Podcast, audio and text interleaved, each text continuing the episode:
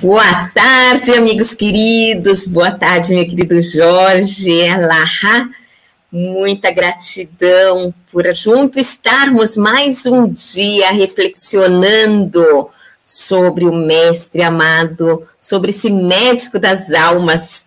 Que alegria hoje, né? Podermos estar juntos, é, compreendendo um pouquinho da sua vida, da, da, da sua condução dessa existência, infelizmente da sua crucificação, mas nós iremos muito além dessa temática. Hoje, no dia 23 de dezembro, colhendo a oportunidade dessas datas simbólicas, né, para aí é, reflexionarmos sobre essa passagem do Mestre nesse planeta, né, nos conduzindo. Então é com muita alegria que nós saudamos a todos esses irmãos, esses corações amigos, que agradecemos nosso querido Jorge e para que não percamos aí tempo valioso com o nosso amigo querido, nós vamos fazendo a nossa prece e passando aí a palavra para o nosso querido Jorge, lembrando que essa atividade é realizada pelo grupo de Leco Allan Kardec, aqui da Itália,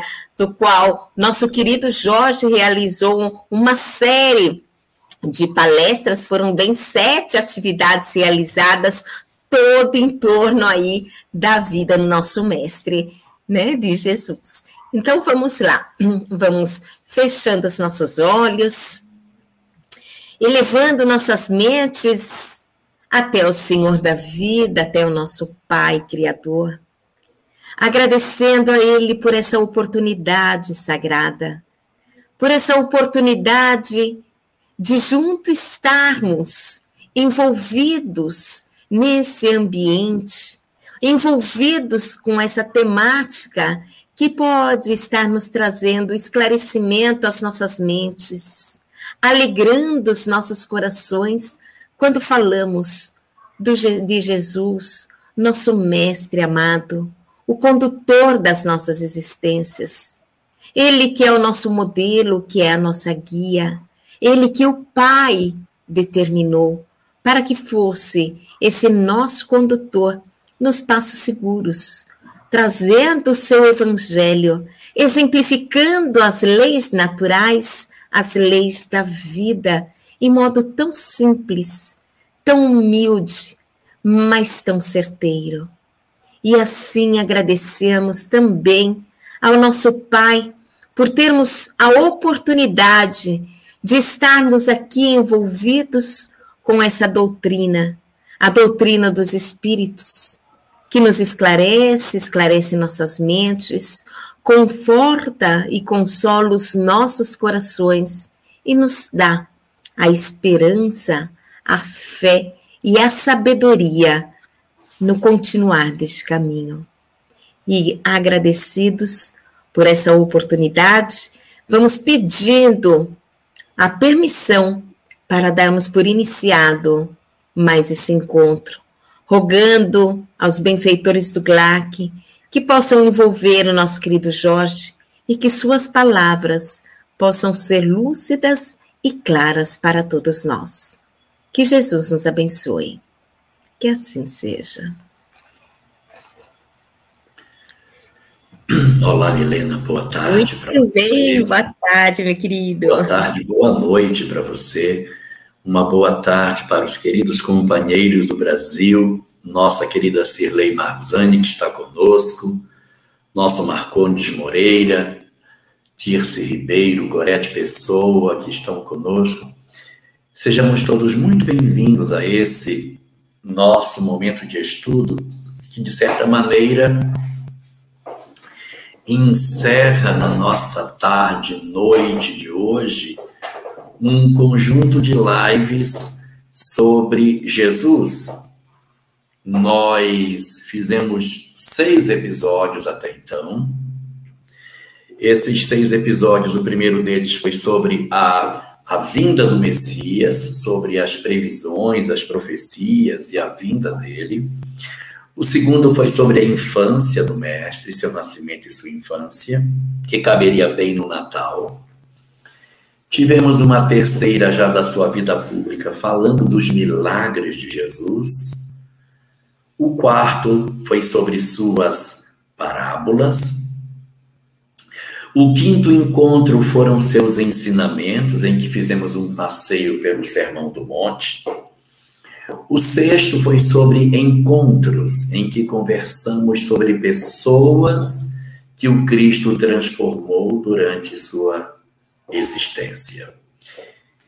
E deixamos para esse nosso último encontro os acontecimentos finais da vida do Mestre, para que a gente faça hoje o um encerramento dessa história com relação à existência física, porque na verdade a presença do Cristo ela não se apaga após a história final física que nós temos dele no planeta.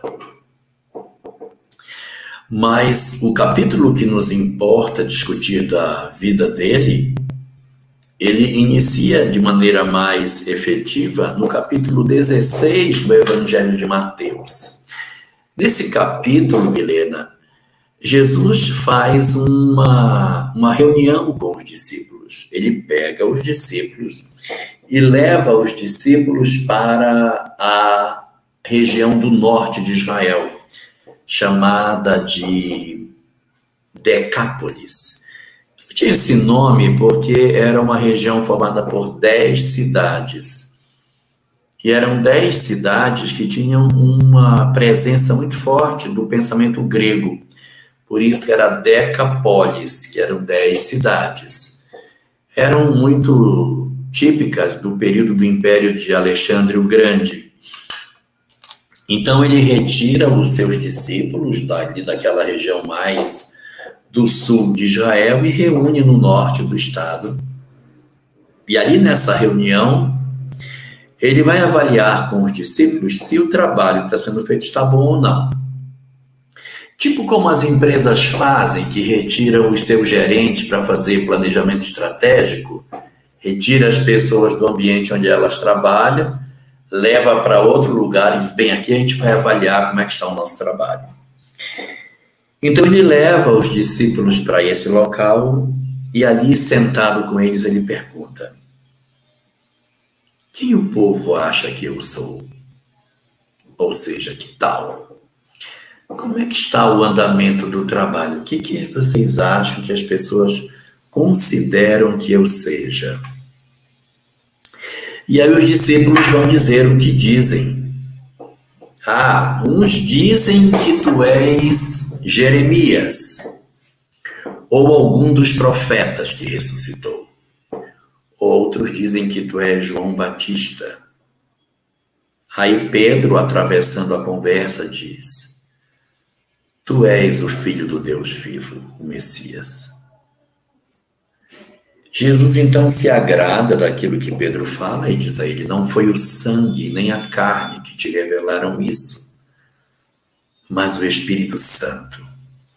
Querendo dizer que essa manifestação feita por Pedro era uma manifestação resultante exatamente da presença mediúnica que se inseria naquela reunião. E é ali nesse momento, Milena, nessa resposta que dão a ele de que Jesus havia alcançado o ideário humano de que ele era o Messias esperado, que ele diz: bem, então está na hora de eu descer para Jerusalém. Porque eu vou daqui para Jerusalém e vou então chegar à cidade, e eu serei então julgado, condenado, crucificado. Quando Pedro ouve isso, não, Senhor, tu não podes ir para Jerusalém para que isso aconteça. Não. E Jesus então o repreende, dizendo que agora essa segunda sugestão dele não era uma sugestão que vinha de bons espíritos. O certo é que depois dessa reunião, desse encontro de Jesus com os discípulos, se você pegar as cidades seguintes que Jesus visita, você vai perceber que ele vem se aproximando de Jerusalém progressivamente.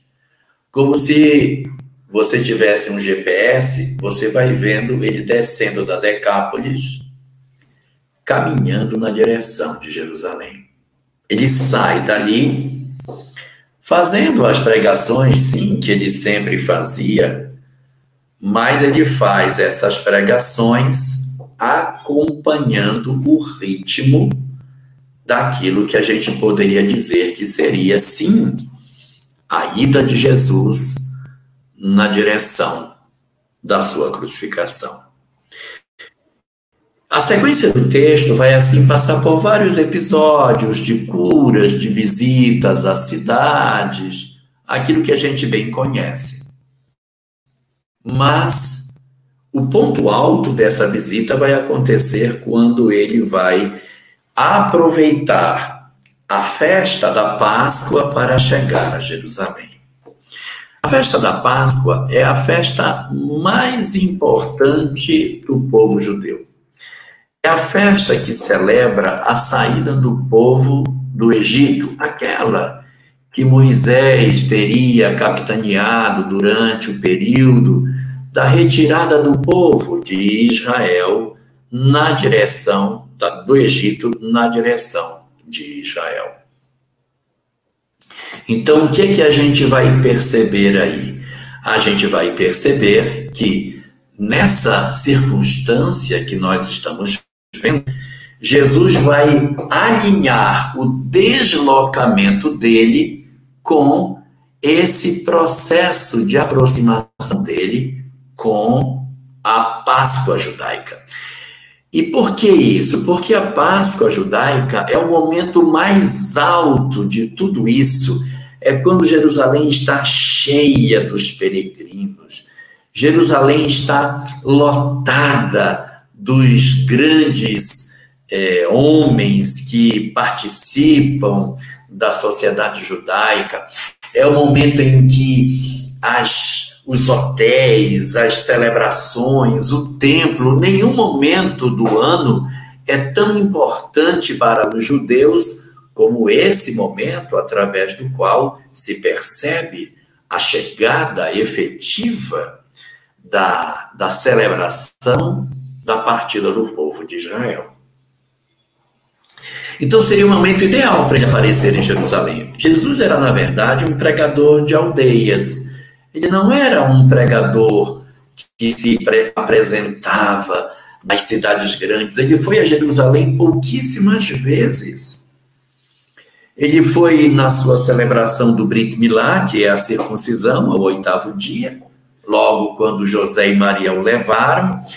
Ele, segundo diz o texto de Lucas, ele iria, ele ia anualmente a Jerusalém na festa da Páscoa e foi aos 12 anos também no seu bar mitzvah, na reunião que é a celebração da passagem da criança para o adulto. O Evangelho de João fala que ele teria ido uma vez numa festa também, a festa dos tabernáculos. Jesus teria ido, é a festa de Sukkot, segundo os judeus. Então, na festa de Sukkot, Jesus também teria ido a Jerusalém. Mas ele foi poucas vezes ele não era uma figura frequente na cidade grande, na capital.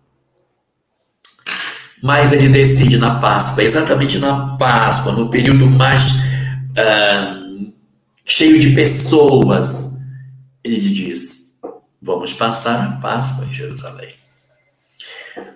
Quando ele se aproxima de Jerusalém, ele entra por um caminho que existe até os dias de hoje. É um caminho inclinado que dá entrada à cidade. E nesse caminho inclinado que dá acesso à cidade, havia uma quantidade muito grande de peregrinos que ali estavam porque era a semana anterior à Páscoa. A Páscoa seria celebrada numa semana e na semana anterior Jesus entra em Jerusalém. E ele entra montado em um burrico. Havia uma profecia sobre isso, de que o Messias entraria em Jerusalém montado em um burrico. É uma imagem que às vezes nos escapa, mas um burrico ele não permite que o homem estique as pernas completamente, porque ele é muito baixo. Então é, um, é uma pessoa desajeitada em cima de um animal é, pequeno para levar um homem. Não é um cavalo que você consegue ficar até imponente na entrada. O burrico é um sinal de humildade, é um sinal de da inexistência daquilo que os homens poderiam imaginar como glamuroso. É o inverso do glamour. Ele então entra em Jerusalém, exatamente como a profecia previa. Mas ele já era muito conhecido, as pessoas sabiam que existia um homem que estava aparecendo nas aldeias, chamado Jesus, que pregava, que curava, que fazia uma série de sinais espirituais.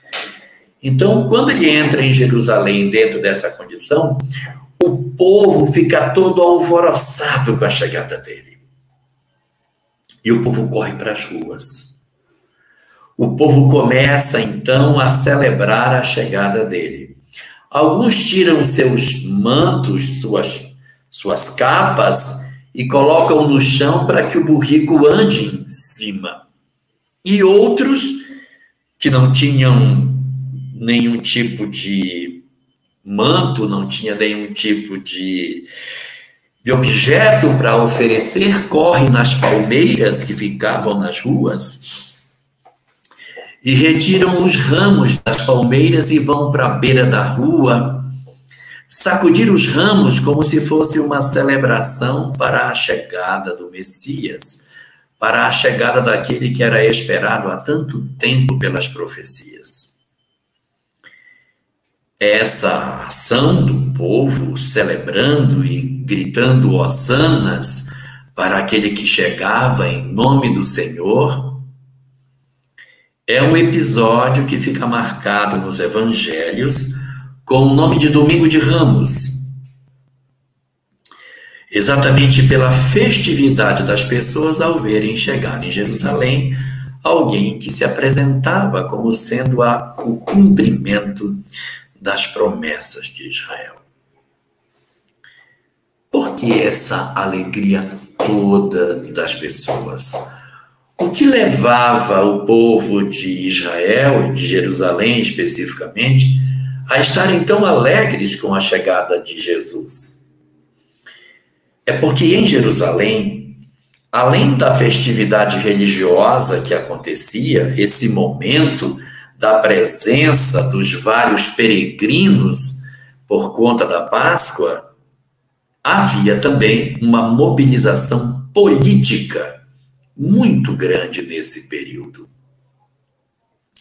Nessa época, havia um grupo de pessoas que havia se articulado e que havia crescido muito dentro de Israel, mais no norte do que no sul. Jerusalém era no sul, mas no norte de Israel, aonde ficava a Galileia, de onde Jesus teria vindo, de onde teria vindo a quase totalidade dos seus seguidores, dali da, Palest... dali da, da Galileia provinha um grupo de pessoas articuladas politicamente muito forte, chamados os zelotes. Jesus teria tido um discípulo, inclusive, que, ao que parece, teria sido Zelote. Simão, o nome dele. Então, os zelotes, que eram extremamente politizados e que queriam a expulsão de, do, do Império Romano pela força, pelas armas, pela guerra, pela luta, pelo sangue, se agradavam de todos aqueles que conseguiam agrupar as pessoas. Para os zelotes, Jesus era um personagem interessante, porque ele agrupava as pessoas em torno dele. Então, a chegada do Messias em Jerusalém era um excelente instrumento para que as pessoas se reunissem. Os zelotes viam em Jesus uma possibilidade política de articular os seus ideais em torno dos quais seria possível realizar o processo de ruptura com o sistema político aonde eles estavam. E eles se baseavam fundamentalmente numa lógica.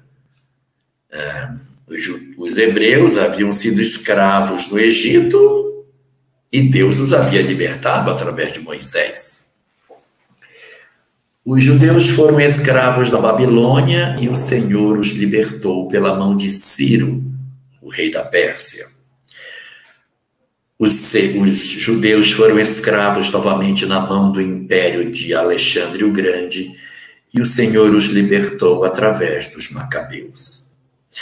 Os judeus agora eram escravos novamente na mão. Boa tarde, Maria Cruz. Seja muito bem-vinda ao nosso momento de estudo. O Além de, de todas essas etapas, agora o Império Romano dominava os hebreus. Se, os, se o Império Romano dominava os judeus, então era lógico que haveria da parte de Deus uma força política para quebrar aquele, aquele poder que oprimia os judeus. Tinha dado certo nas três vezes anteriores, ia dar, ia dar certo na quarta. Não deu, tá? Na quarta vez não deu porque eles são esmagados pelo Império Romano, como nós sabemos, no ano 70, com a destruição do Templo de Jerusalém, através de uma guerra que dura três anos, de 68 a 70, que culmina com a destruição do Templo e a diáspora dos judeus pelo mundo e a completa expulsão de tudo que era judeu do planeta. Então, é um período assim de de que os judeus aguardavam por uma vitória e essa vitória ela não vai acontecer. Mas muito bem. Quando Jesus chega em Jerusalém, os zelotes ficam extremamente agradados da presença ele aqui vai ser um elemento excelente para os nossos propósitos políticos para fazer a ruptura. E aí o povo vai para a rua, estavam misturados os que viam em Jesus o Messias, os que viam nele um curador, que viam nele um pregador, e os zelotes que viam nele um revolucionário.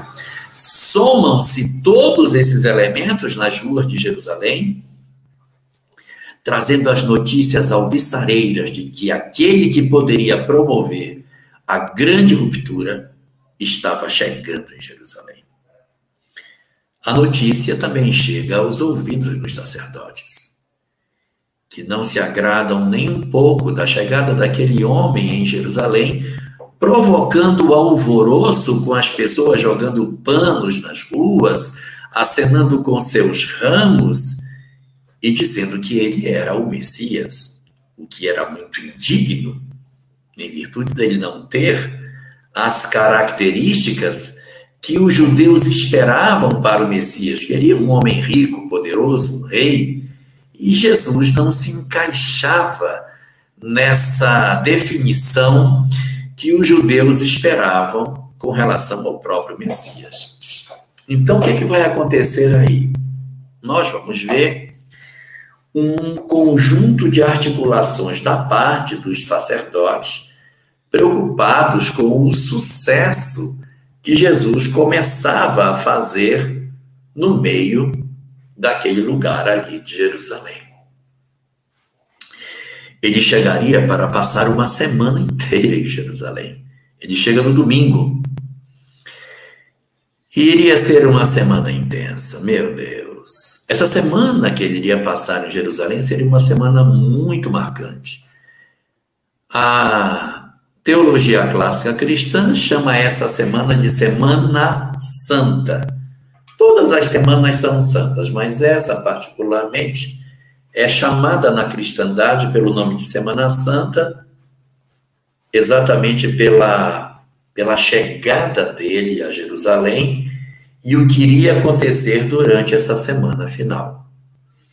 A Páscoa, ela, ela acontece na primeira lua cheia que se dá após o dia 21 de março. Ela oscila. Então você pega o dia 21 de março no calendário. o primeiro domingo de lua cheia que você tiver, depois do dia 21 de março, é o dia da Páscoa. É assim que a gente calcula.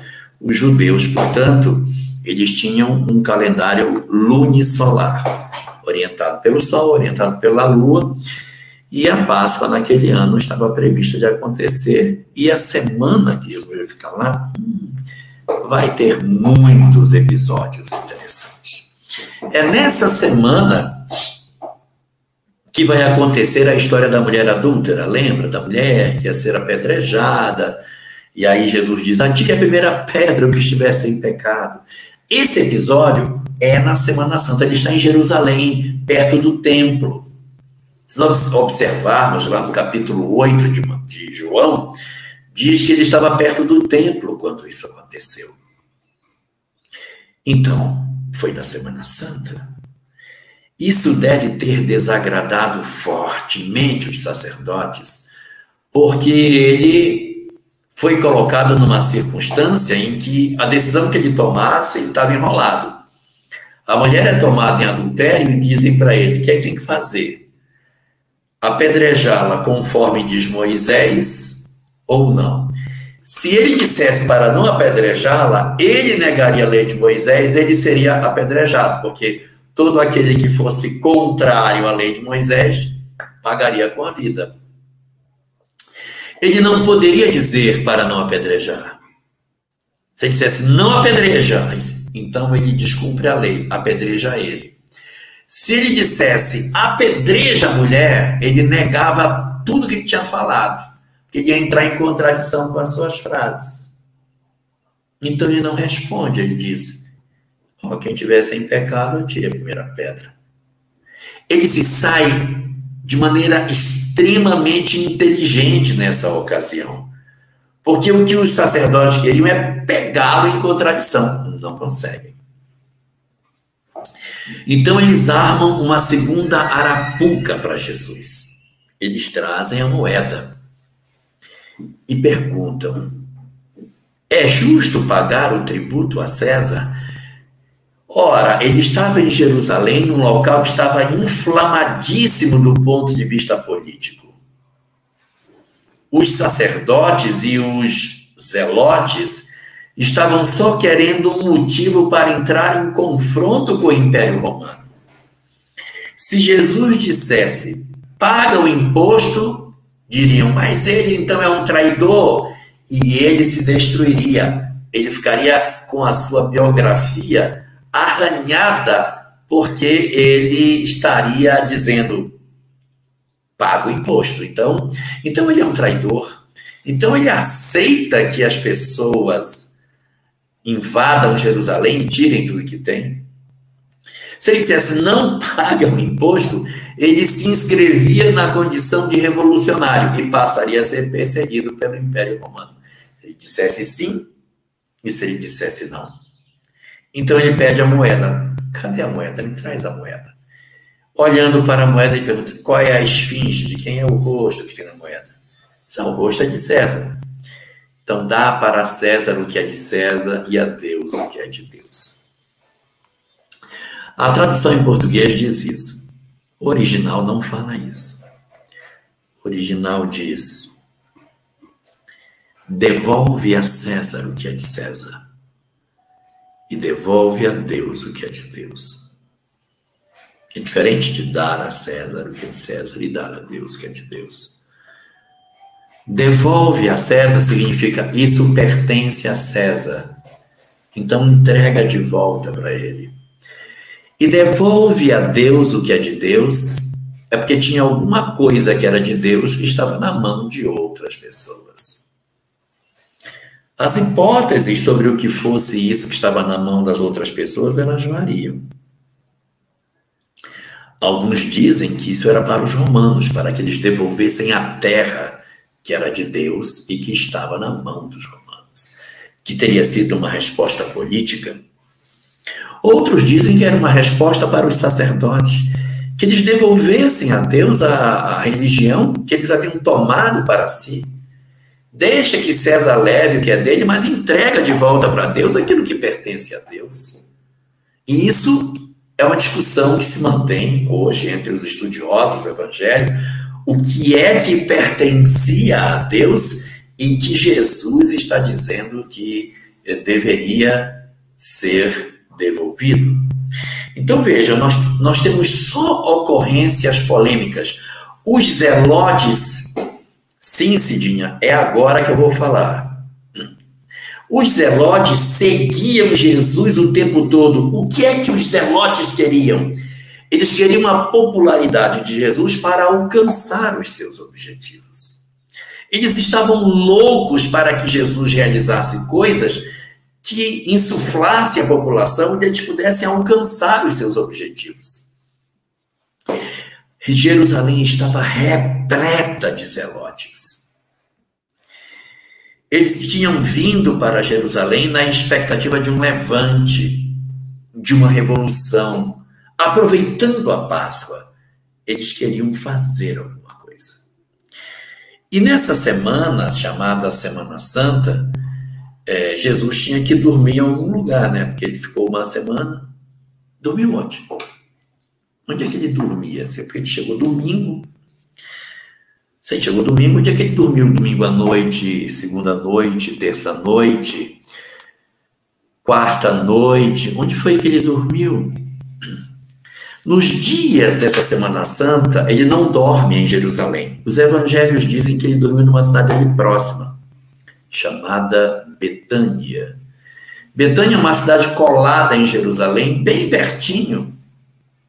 É, um, é, um, é seis quilômetros de distância você está em Betânia.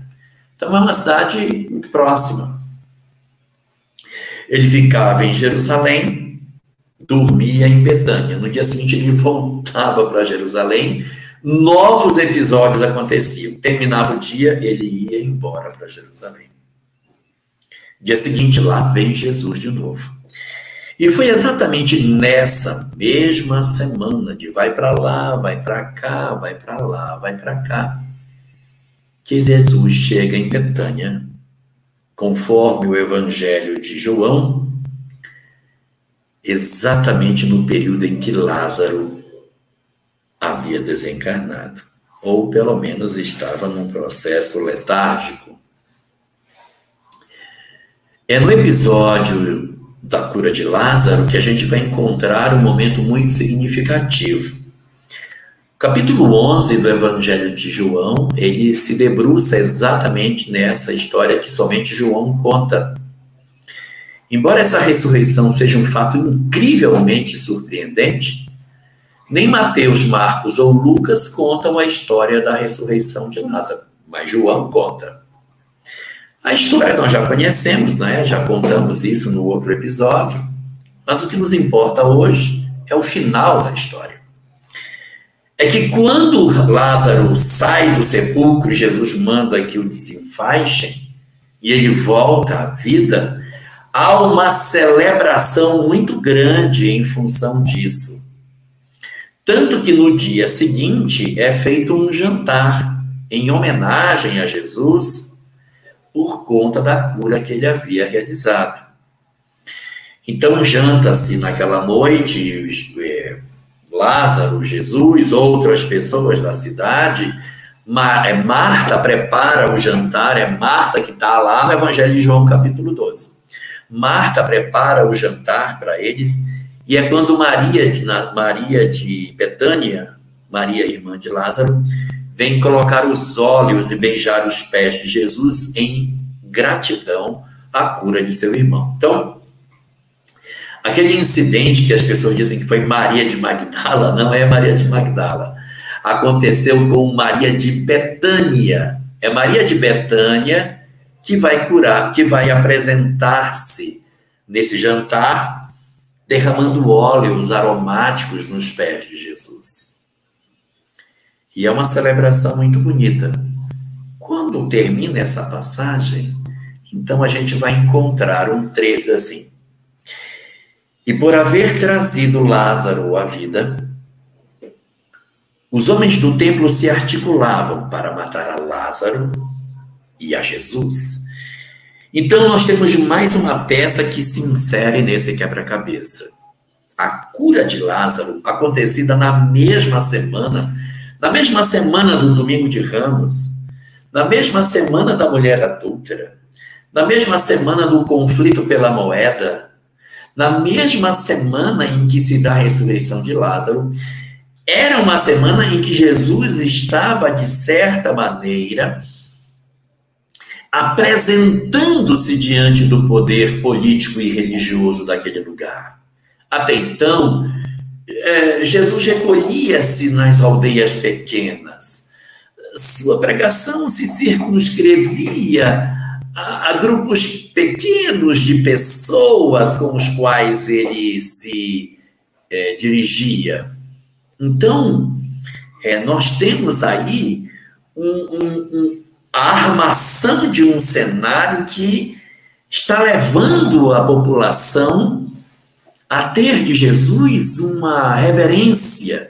Ele está ficando ainda mais visível, porque ele chegou no domingo de Ramos, ele fez calar os sacerdotes, ele mostrou-se diante de vários ambientes, e agora ele estava curando Lázaro que estava no sepulcro.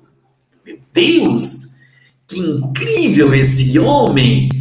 Que se apresentava nos vários cenários de Jerusalém. E é aí, Cidinha, na mesma semana chamada Semana Santa, que Jesus decide visitar o Templo de Jerusalém. Para quem não conhece é, Jerusalém, e nem a história do Templo de Jerusalém, as pessoas ficam imaginando, porque a gente tem uma, uma, uma formação cristã, que o templo de Jerusalém era um negócio grande. Por quê? Porque as igrejas são grandes, né? As pessoas, elas vão para a igreja, elas ficam dentro da igreja, né? Assim, você vai numa igreja católica, você entra na igreja. Você vai num templo protestante, você entra no templo. Existem alguns, algumas igrejas protestantes que dão para 5 mil, 10 mil pessoas, auditórios, auditórios enormes, gigantescos. Então as pessoas às vezes têm a ideia de que o templo de Jerusalém fosse um negócio impressionante. Não é verdade. O templo de Jerusalém ele era pequeno.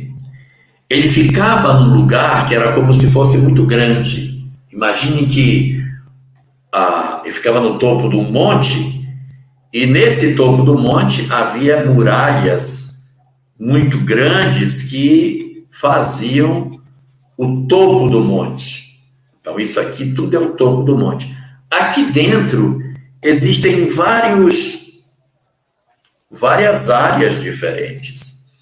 Então, havia uma, um primeiro pátio bem externo a tudo, chamado Pátio dos Gentios. Gentios com O, não é com L. Gentil no sentido de pessoa que não é judia.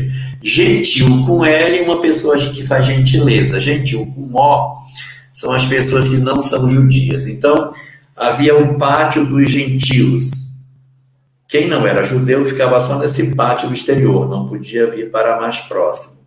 Só no pátio dos gentios é que a pessoa ficava.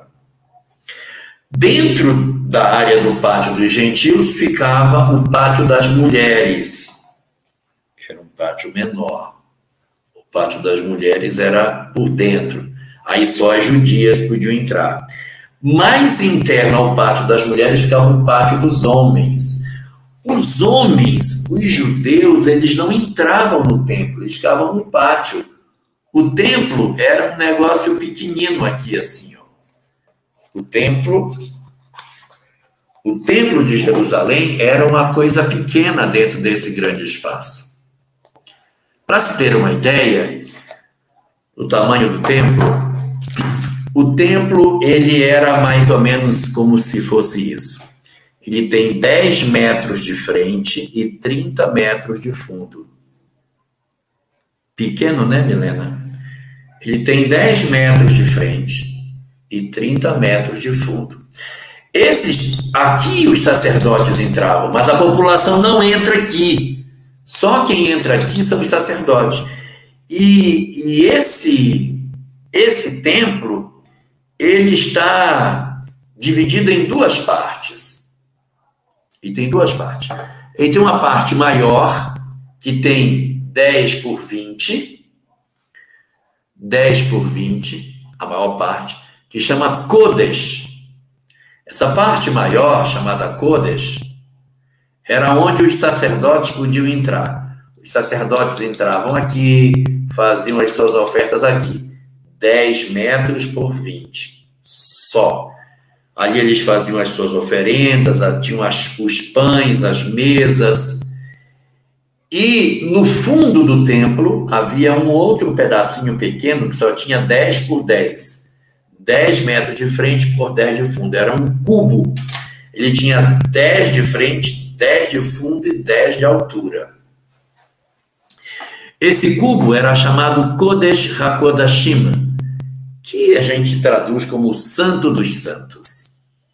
Nesse Kodesh HaKodashim ficava apenas a Arca da Aliança, e dentro da Arca da Aliança, que era uma, uma caixa de madeira coberta de, de ouro, ficavam as tábuas da lei, um pouquinho do maná, que era a comida que eles tinham comido no deserto, e o cajado de Moisés. Isso ficava dentro, dentro, dentro dessa arca. E era só a arca que ficava nesse espaço de 10 por 10. Não tinha mais nada. E ninguém podia entrar. Havia uma cortina que fazia com que as pessoas não vissem lá para dentro. Uma vez por ano só é que o sumo sacerdote tinha acesso a esse lugar e entrava em êxtase quando ele acessava esse lugar. Por isso ele sempre entrava com um fio, uma corda amarrada na, na, no seu, na sua roupa, porque se tivesse um treco lá dentro, os outros sacerdotes podiam puxá-lo pelo fio, porque ele podia morrer e não tinha como ninguém entrar para resgatar o corpo. Então ele tinha que entrar com um fio e os sacerdotes então poderiam puxá-lo caso ele tivesse um treco lá. Então, o templo era pequeno.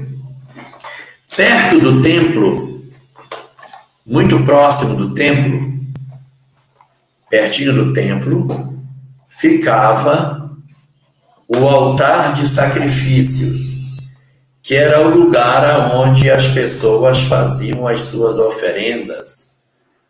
O altar de sacrifícios, onde eram feitas as sacrifícios de animais que eram colocados, ele ficava bem perto do templo. E como era a época da Páscoa, todas as pessoas queriam fazer oferendas. Quem não gostaria de oferecer uma, uma oferta de uma pombinha, de uma ovelha, de um cabrito, de uma vaca, sei lá do que, ofertas a Deus? E as ofertas, elas tinham muito rigor. As pombinhas brancas não podiam ter nenhuma pena preta, o animal não podia ter nenhum defeito, não podia ter a pata machucada, não podia ser cego do olho, tinha que ser tudo muito perfeito, o sacrifício dos animais tinha que ser perfeito. Então, os peregrinos vinham de todos os lugares, até de outros países, para a celebração da Páscoa, e quem é que não ia querer fazer uma oferta no Templo de Jerusalém? A grande questão é: você vai sair lá de Nazaré carregando uma ovelha na cabeça até Jerusalém para fazer oferta? Não dá. Então, o que, que acontece? Nesses pátios que ficavam externos ao templo, as pessoas começaram a se apresentar para fazer venda de objetos. Então, ah, tem gente que vai querer uma pombinha, vou, vou levar pombinhas para vender. Resultado, esse entorno do Templo de Jerusalém estava cheio de pessoas que os sacerdotes permitiam que eles vendessem as suas ofertas, desde que eles oferecessem para o templo um aluguel. Se quer vender pombinhas, vai vender, mas vai pagar para nós um tanto você pode se estabelecer. Então virou uma feira você chegava para fazer a sua reverência a Deus, você chegava para fazer o seu contato com o divino e você saía trombando com pombinhas, com gaiolas de pombos, com bezerros amarrados, ovelhas, cambistas, porque pessoas vinham de outros lugares, traziam moedas de outros países e tinham que trocar suas moedas para poder comprar, porque o vendedor dizia: Não, eu não vou querer pegar sua moeda de outro lugar. Vou fazer o que com essa moeda depois? Então outro não, eu, eu vou colocar uma mesa só para fazer câmbio. O cara chega da Pérsia, cadê? Quem é? Ah, você? Não, tranquilo. Pega a tua moeda, eu vou trocar, agora você pode comprar ovelha, porque está na moeda local, o cara vai te vender. Pela tua moeda da Pérsia, ele não vai. E gente ganhou muito dinheiro no câmbio. E quem se estabelecia para fazer câmbio também pagava os sacerdotes pela possibilidade de se colocar ali. Resultado? Era uma quantidade enorme de homens ali colocados que eu poderia chamar de comerciantes, eu poderia chamá-los de vendedores, mas os evangelhos usam uma expressão diferente. Chamam esses homens de os vendilhões do templo. Os homens que se aproveitavam da fé para venderem os seus produtos e assim, de certa maneira, terem um ganho com a necessidade de fé das outras pessoas. Jesus decide ir ao templo, cercado de quem? De seus discípulos, mas só seus discípulos. Será que Jesus, tendo chegado em Jerusalém, repleta de zelotes, repleta dos revolucionários, cheio da atenção dos homens que estavam ali ávidos por um processo de convulsão social, ao virem Jesus se aproximar do templo, disseram: É agora o momento que o bicho vai pegar. Jesus então se aproxima do templo e assiste a cena. Imaginem gaiolas, câmbio, animais que berram, animais presos, confusão de gente trançando, o templo nos seus pátios repleto de gente que antes de estarem ali para se recolher, estavam envolvidos por um processo profundo de perturbação. Jesus então diz: não é possível. Não é possível. Não é possível que esse povo tenha transformado a casa de Deus, a casa de oração, num local de venda como que pode isso? E aí ele faz uma fala nesse momento, em que ele diz que eles estão profundamente errados. Agora imaginem o que, que acontece quando alguém que tem um poder de mando, um poder de autoridade, na frente de uma turba enfurecida diz: Isso aqui está tudo errado. Imediatamente os homens em redor de Jesus disseram: É isso mesmo! Isso aqui está tudo errado! E aconteceu uma catástrofe. Viraram as mesas dos campistas, soltaram os animais. Foi uma confusão geral. Um tumulto. Agora imagine se as outras ocorrências não passaram despercebidas dos sacerdotes, será que essa que acontece dentro do templo vai passar despercebida por eles? Essa ocorrência dos vendilhões do templo é o coroamento do processo de desconforto do sacerdócio de Jerusalém com a presença de Jesus. Esse homem não pode ficar aqui ele afrontou o poder do templo. Ele tem que ser preso e morto. Não tem jeito. Ele é um, um problema, ele é um problema. Só que eles não conheciam é, Jesus, ele não era uma, uma pessoa frequente. Existem muitas pessoas assim, não, Jesus ele, ele era muito mais alto, ele era muito mais bonito. Ele, os evangelhos parecem dizer que ele não tinha uma beleza diferente dos outros.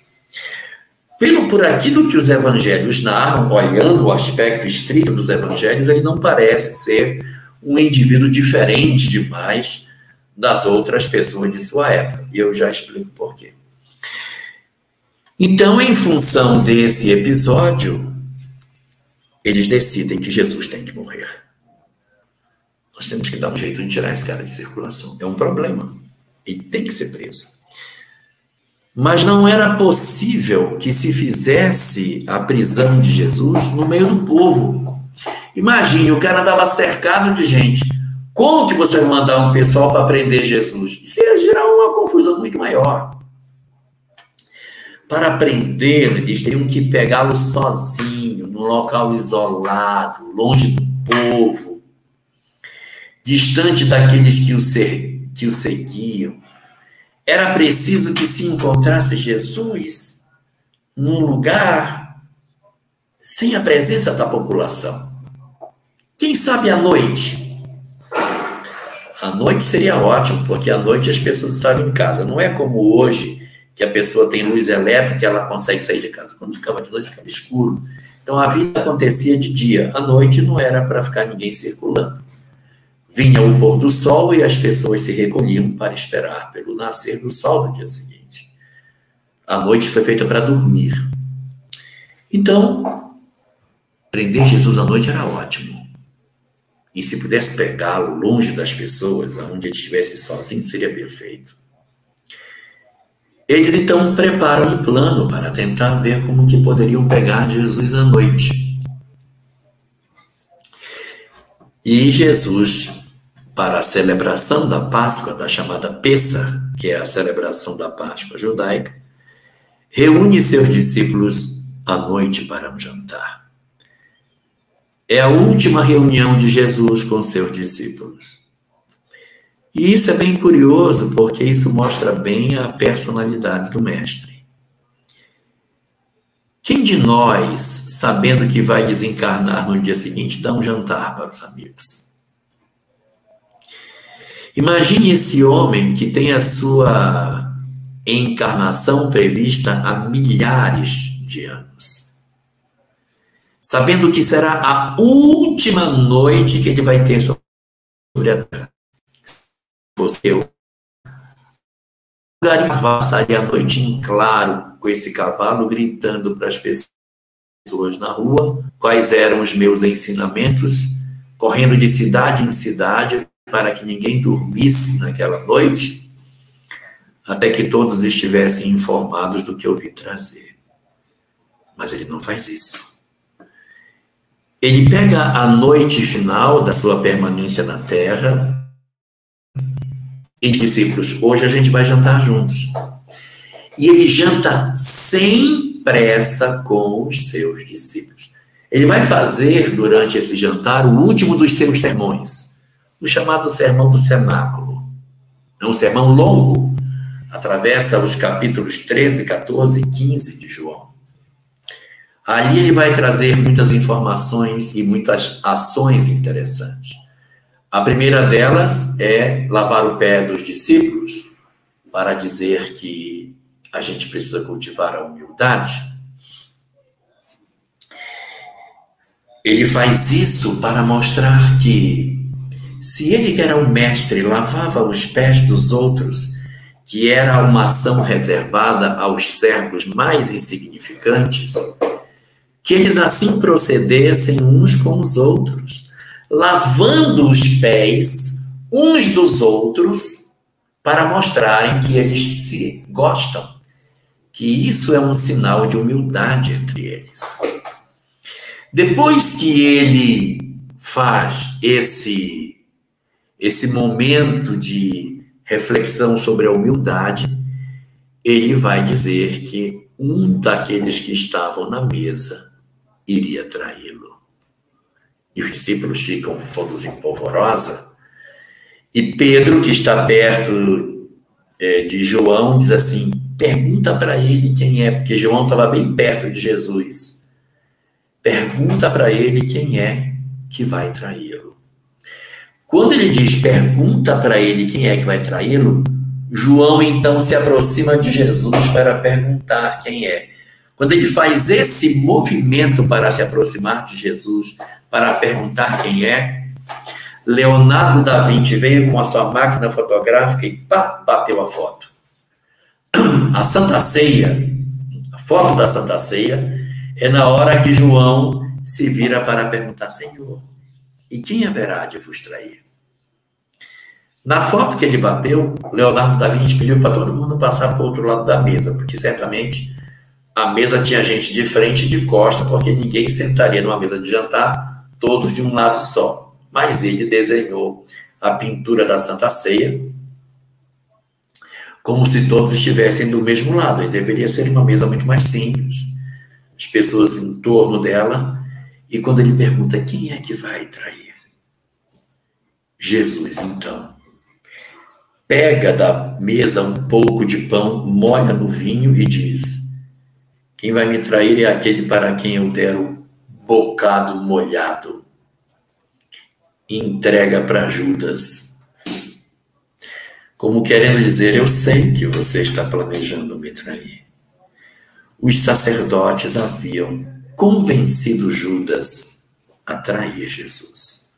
Por maldade, não, eles não ele não queria trair Jesus por maldade. Judas, seduzido pelo pensamento dos zelotes, queria confrontar Jesus com o Império Romano. Ah, ele tinha certeza de que se Jesus fosse preso, ele logo mandaria os anjos do céu se rebelarem e esmagaria os romanos Afinal, quando o exército do Faraó quis aproximar-se do povo de Israel, o mar se fechou e as águas do mar engoliram o exército. Quando Nabucodonosor quis destruir os judeus, ele foi destruído. Quando na Pérsia, no livro de Esther, nós também temos uma história da tentativa de destruir os judeus, a história reverte no final, e os que iriam ser os enforcadores dos judeus acabam sendo os enforcados. Então, assim também, todas as vezes que o povo judeu foi oprimido para ser destruído, houve uma manifestação do Criador que destruiu aqueles que queriam destruí-lo. Então ele vai provocar a entrega de Jesus para ver o circo pegar fogo. O que, o que Judas queria era assistir Jesus destruindo o Império Romano, porque Jesus era muito calmo, muito pacífico. E quem sabe na confrontação poderíamos encontrar o momento em que Jesus mostraria seu poder aos romanos. Era isso que ele queria. Ele queria, na verdade, alegrar-se do momento em que ele veria a vitória de Jesus sobre os judeus, sobre os romanos. Nada mais. E é interessante isso que quando Jesus conversa com Judas, ele diz: Judas, o que tens para fazer, vai e faze depressa. A gente, quando ouve isso, diz: pronto, ele mandou o cara trair ele. Que ele disse: o que tens para fazer, vai e faz depressa. Mas essa notícia não é só para Judas, é para nós também. Milena, o que tu tens para fazer, vai e faze depressa. Sirlei, o que tens para fazer, vai e faz depressa. Sabe por quê? Porque não é para fazer o que queres fazer, é o que tens para fazer. O que eu tenho para fazer não é o que eu quero fazer. Mas é como se eu dissesse assim: aquilo que vieste programado para fazer. Faz logo antes que tu caias antes que a tentação te impeça de fazer o que tu vieste realizar. Então, é, nesse ambiente onde as coisas estão acontecendo, o Cristo, percebendo a iminente queda de Judas, diz: Cara, não te desvia do que vieste para fazer. O que tu tens para fazer, vai e faz depressa. O que tu tens para fazer, vai e faz depressa. Mas é o que tu tens para fazer e não o que tu queres fazer. Judas sai dali e vai com os sacerdotes e entrega Jesus. Ele entrega Jesus a troco de 30 moedas de prata. Barato. O preço de um escravo. Um escravo era comprado por 30 moedas de prata. Jesus foi comprado pelo preço de um escravo. O que demonstra que Judas não tinha interesse econômico, ele não estava com ganância do dinheiro. Ele queria, na verdade, era obter os recursos decorrentes não financeiros, mas a transformação, os recursos espirituais que viriam quando Jesus destruísse os romanos. E assim ele faz. Jesus tem o um jantar com os discípulos, conta uma série de coisas que a gente sabe, comenta de vida em outros mundos, a casa de meu pai tem várias moradas, fala do consolador que ele vai trazer, fala que Deus e ele são um, traz muitos ensinamentos bastante filosóficos para os discípulos. E depois desse grande discurso, chamado discurso do cenáculo, Jesus então se despede dos discípulos e vai para o horto que ficava ali próximo para orar, sozinho. Ele e três, Pedro, Tiago e João. Os três não suportam ficar orando e dormem, e Jesus fica sozinho enquanto eles dormem. Jesus volta e diz: Poxa, pedi para vocês orarem comigo por uma hora, e nem por uma hora conseguem orar comigo. E aí Nesse momento, quando eles estão ali, apresenta-se Judas e uma quantidade enorme de homens que vieram armados de varapaus e espadas para prender Jesus. Judas vem à frente deles e diz o seguinte: Aquele que eu beijar, esse é Jesus, aí podes prendê-lo. Ou seja, eu vou beijar Jesus para vocês saberem quem é. E prendam ele para ver se vocês conseguem prendê-lo, que aí vocês vão ver o poder desse cara. Se Jesus fosse realmente tão diferente fisicamente, Judas teria dito: prende o louro de 1,90m. Mas ele precisa de um beijo para poder ser identificado. Se eu preciso beijar uma pessoa para que se reconheça no meio de outra, é porque ela não é tão diferente. Se ele tivesse uma, uma, uma altura muito diferente, ele não precisaria desse tipo de, de, de sinal, ele só diria: Gente, eu não preciso nem ir. Vocês vão, quando vocês chegarem lá, o cara que tiver olho azul, cabelo louro, pode pegar ele, é esse cara aí. Não ele se avança, ele avança em relação aos outros, dá um beijo no mestre. E Jesus sabe por que, que ele está beijando e diz a ele: Amigo, a que vens? Amigo, eu sei que você está me traindo. Lição para nós, tá? Eu sei que você está me traindo. E eu digo, amigo, a que vens? Judas dá o beijo. E ele diz: É com um beijo que tu me traz, Judas. E imediatamente os soldados avançam para cima dele e ele pergunta: A quem buscais? E eles dizem: A Jesus de Nazaré.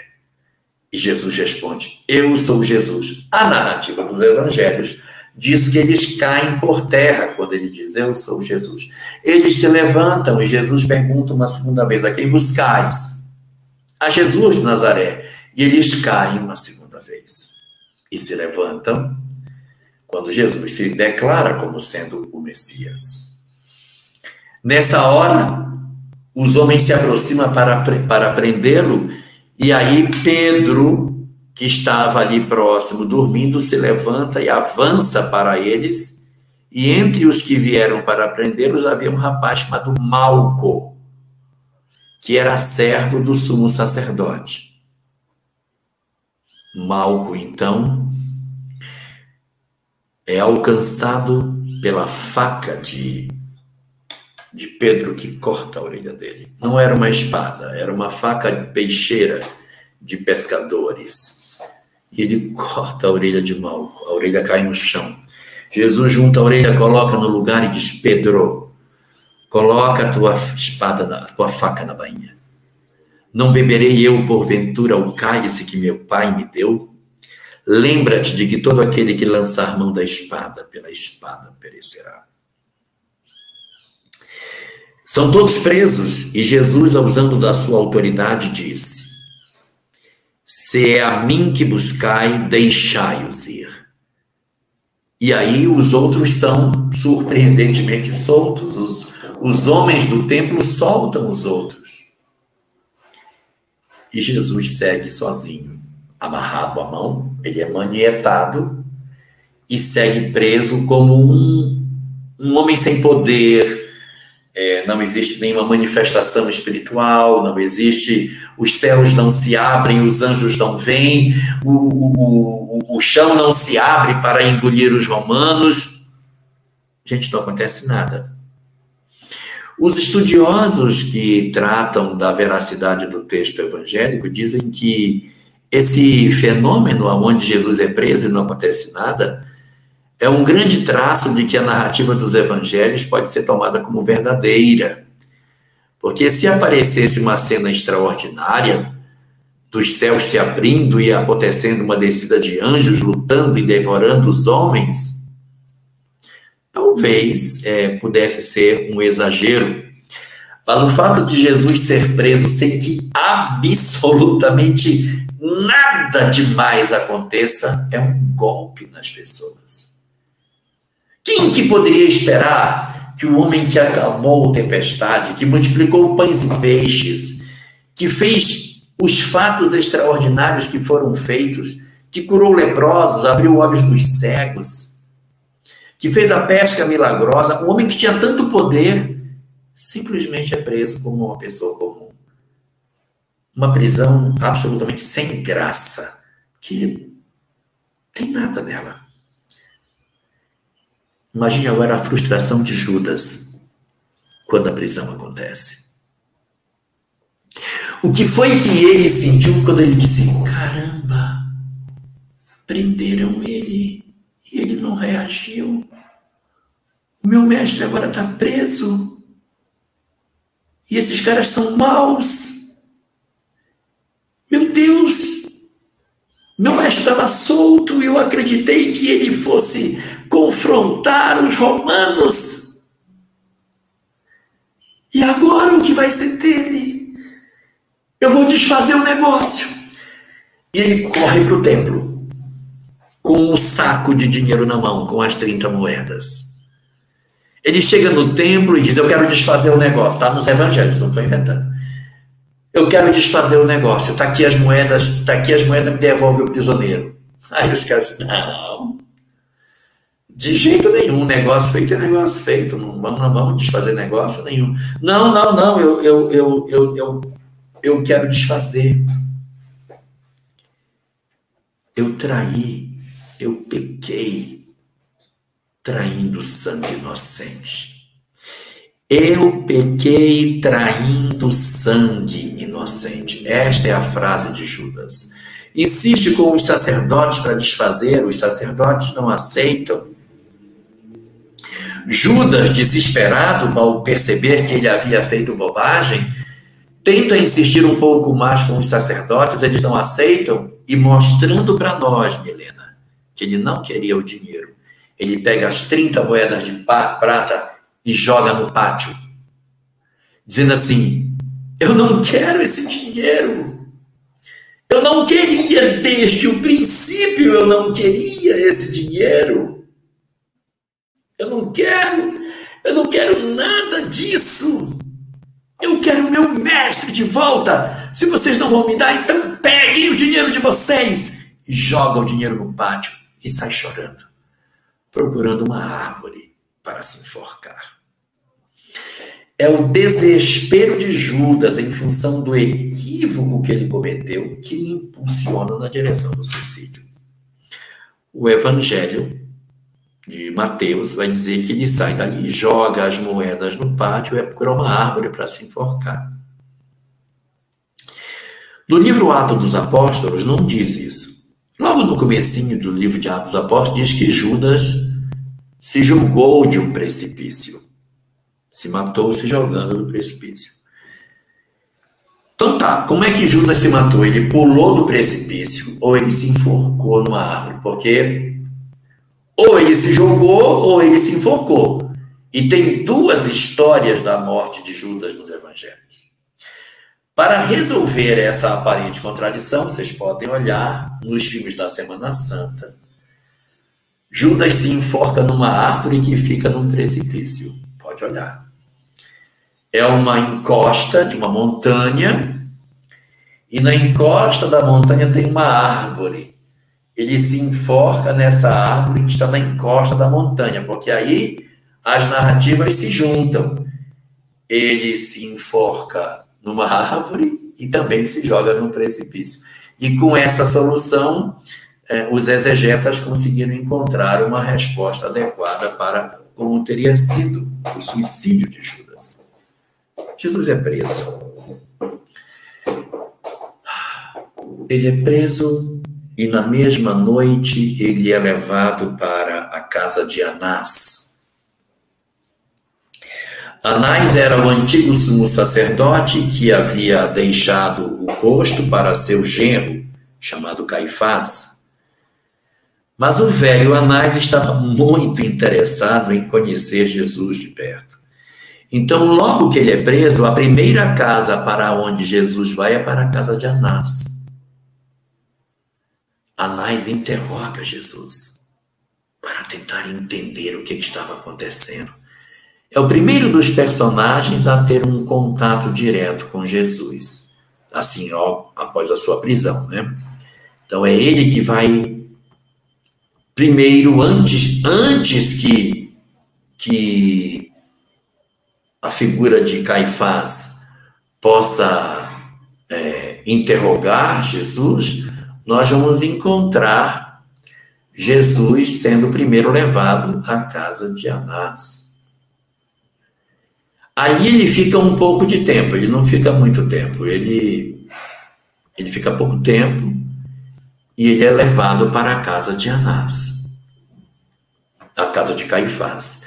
A casa de Caifás é uma casa muito mais interessante, porque é, a casa de Caifás é a casa do sumo sacerdote.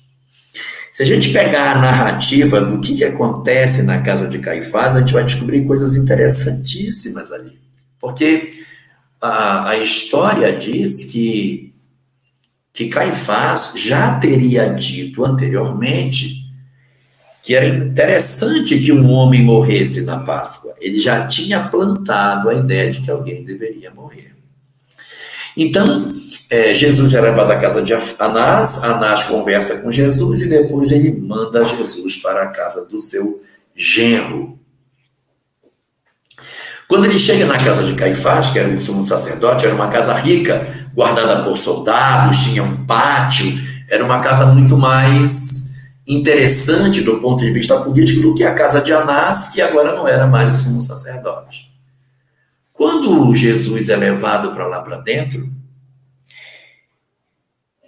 ele é levado para ser interrogado e a narrativa que está contida nos evangelhos diz que na casa de Caifás estavam também os demais componentes do sinédrio, ou seja, Caifás provocou a reunião do sinédrio dentro da sua casa à noite.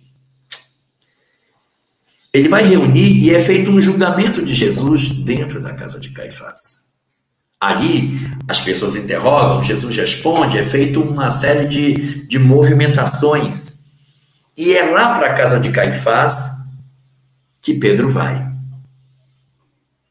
A gente às vezes assim, ah, Pedro foi muito fraco porque negou Jesus. Pedro foi o único que não fugiu. Todos fugiram e ele foi para dentro da cova do leão. Pedro se inseriu no pátio da casa de Caifás. É muita coragem. Quem teria coragem de se meter entre os soldados e ficar no meio da soldadesca olhando o que estava acontecendo? Ele foi muito corajoso. Então ele vai para lá para o pátio e fica ali, assistindo a movimentação, assistindo tudo o que acontecia enquanto Jesus estava lá dentro. E realmente, por três vezes, as pessoas perguntam se ele conhecia Jesus, se ele não era, se ele não era realmente é, um Galileu, pelo próprio sotaque dele, se não estaria ele no horto, são as três perguntas que são feitas. Ele nega todas elas, porque ele se, ele se posta numa posição de estar ali para qualquer coisa, só que não tem o que fazer. Não havia o que Pedro fizesse. Jesus estava preso e a janela por onde ele estava preso permitia que Jesus visse o pátio lá fora.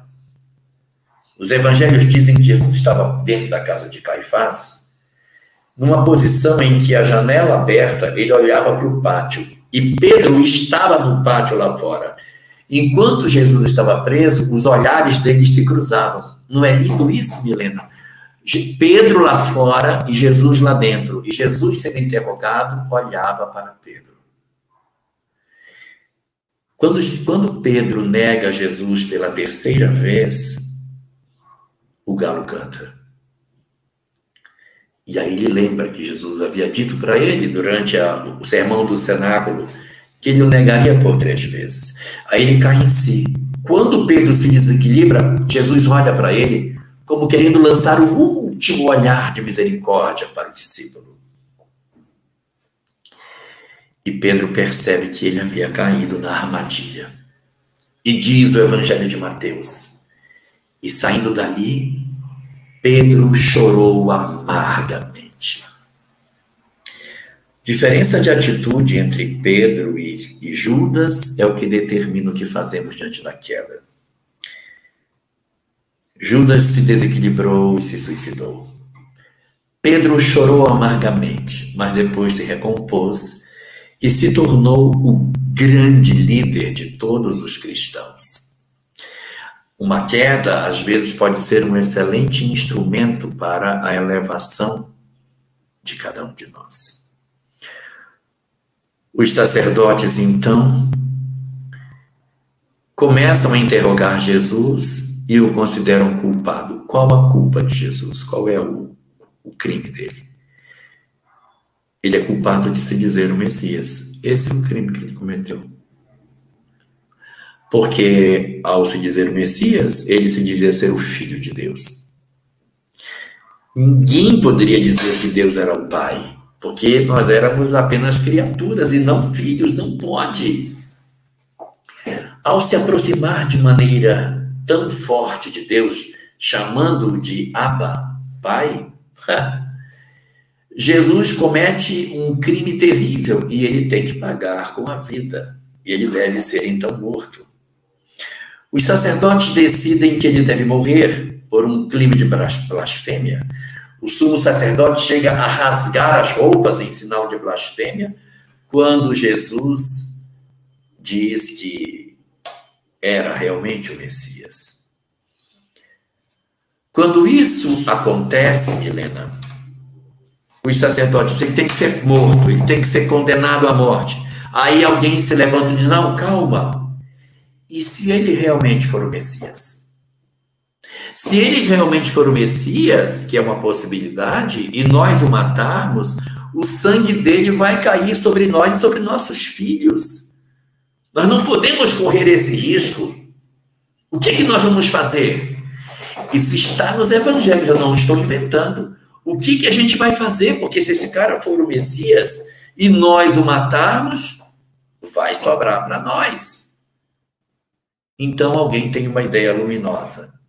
Diz: então, passemos ele para a mão de Pilatos. Que Pilatos seja o sinal. Se Pilatos condená-lo, é porque ele não era o Messias. Pilatos vai ser o sinal. Aí disse, mas como que a gente vai entregá-lo para Pilatos se o crime que ele cometeu é um crime religioso e Pilatos não está nem um pouco preocupado com o crime religioso que ele possa ter cometido? De que importa para Pilatos se Jesus se dizia ser o filho de Deus? Isso não tem o menor sentido para os romanos. Então eles têm uma ideia: vamos comutar a pena de Jesus. Para Pilatos, nós não vamos dizer que ele se apresenta como sendo o filho de Deus, que isso não tem valor nenhum para ele. Nós vamos dizer que ele se apresenta como sendo o Messias, e o Messias é o rei dos judeus. Se ele se apresenta como rei dos judeus, é um crime político. E nós vamos oferecê-lo para Pilatos dizendo que ele é o cometidor de um crime de sedição, ou seja, um crime de traição. Ele se juntou aos rebeldes, ele quer tomar Jerusalém. Ele quer se apresentar como o rei dos judeus, ele quer ser o rei desse lugar. Deu para entender, Milena, a jogada deles? Eles tiram Jesus de um crime religioso e inserem Jesus num crime político. E aí eles, pronto, agora nós podemos levá-lo para Pilatos. E eles levam Jesus para Pilatos. Jesus é levado para Pilatos na manhã do dia seguinte.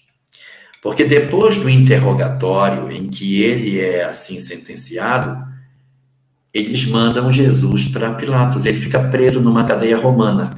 Durante a noite anterior à sua crucificação, ele não fica com os judeus, ele fica com os romanos.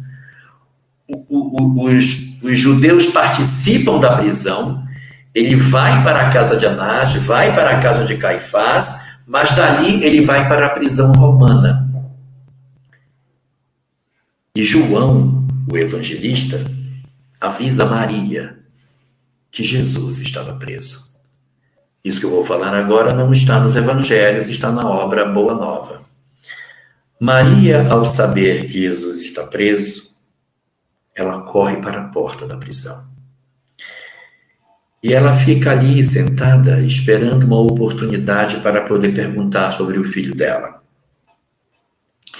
Um soldado está postado na frente da cadeia. E Maria então se aproxima dele e pergunta: eu gostaria de saber se prenderam meu filho Jesus, ele está aqui. Por favor, meu filho está preso. E o soldado bate Maria e a empurra e ela bate com a cabeça numa pedra e sangra. E ela fica sangrando, sentada na frente de uma pedra, de frente para a porta. Segundo Humberto de Campos, ela passaria a noite em claro, esperando Jesus sair. Quando ele sai na manhã seguinte para ser julgado, ele já está machucado. Durante a prisão, ele está batido, os lábios estão entumecidos, ele tem um inchaço no olho, e os olhos de Maria se cruzam com os olhos do seu filho. Nenhuma palavra é trocada. E Jesus é levado para ser julgado por Herodes, por perdão, por Pilatos.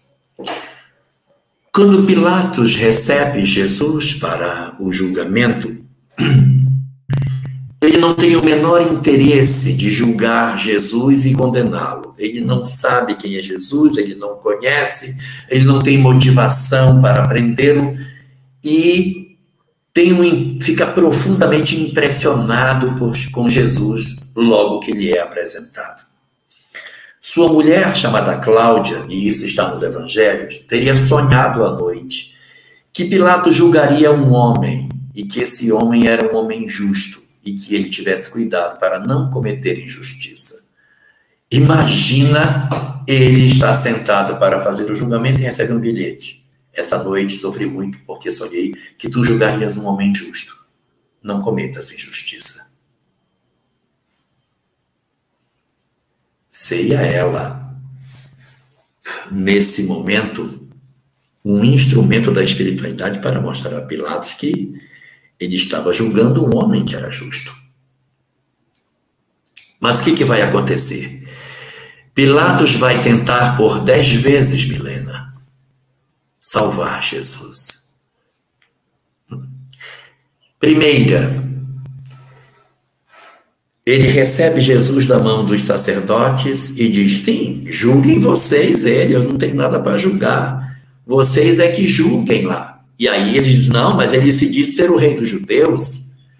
Ele, ele disse que ele era o rei dos judeus, então nós trouxemos ele aqui porque ele está querendo dizer que ele é, é rei dos judeus, a gente só tem um rei que é César, nós não aceitamos outro rei, como são ardilosos, né?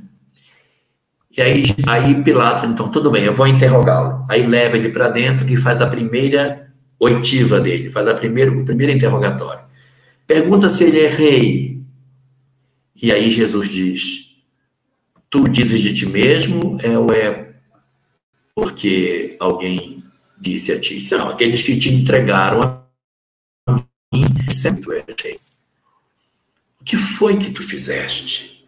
Tu és rei é quando Jesus diz: Eu vim para dar testemunho da verdade.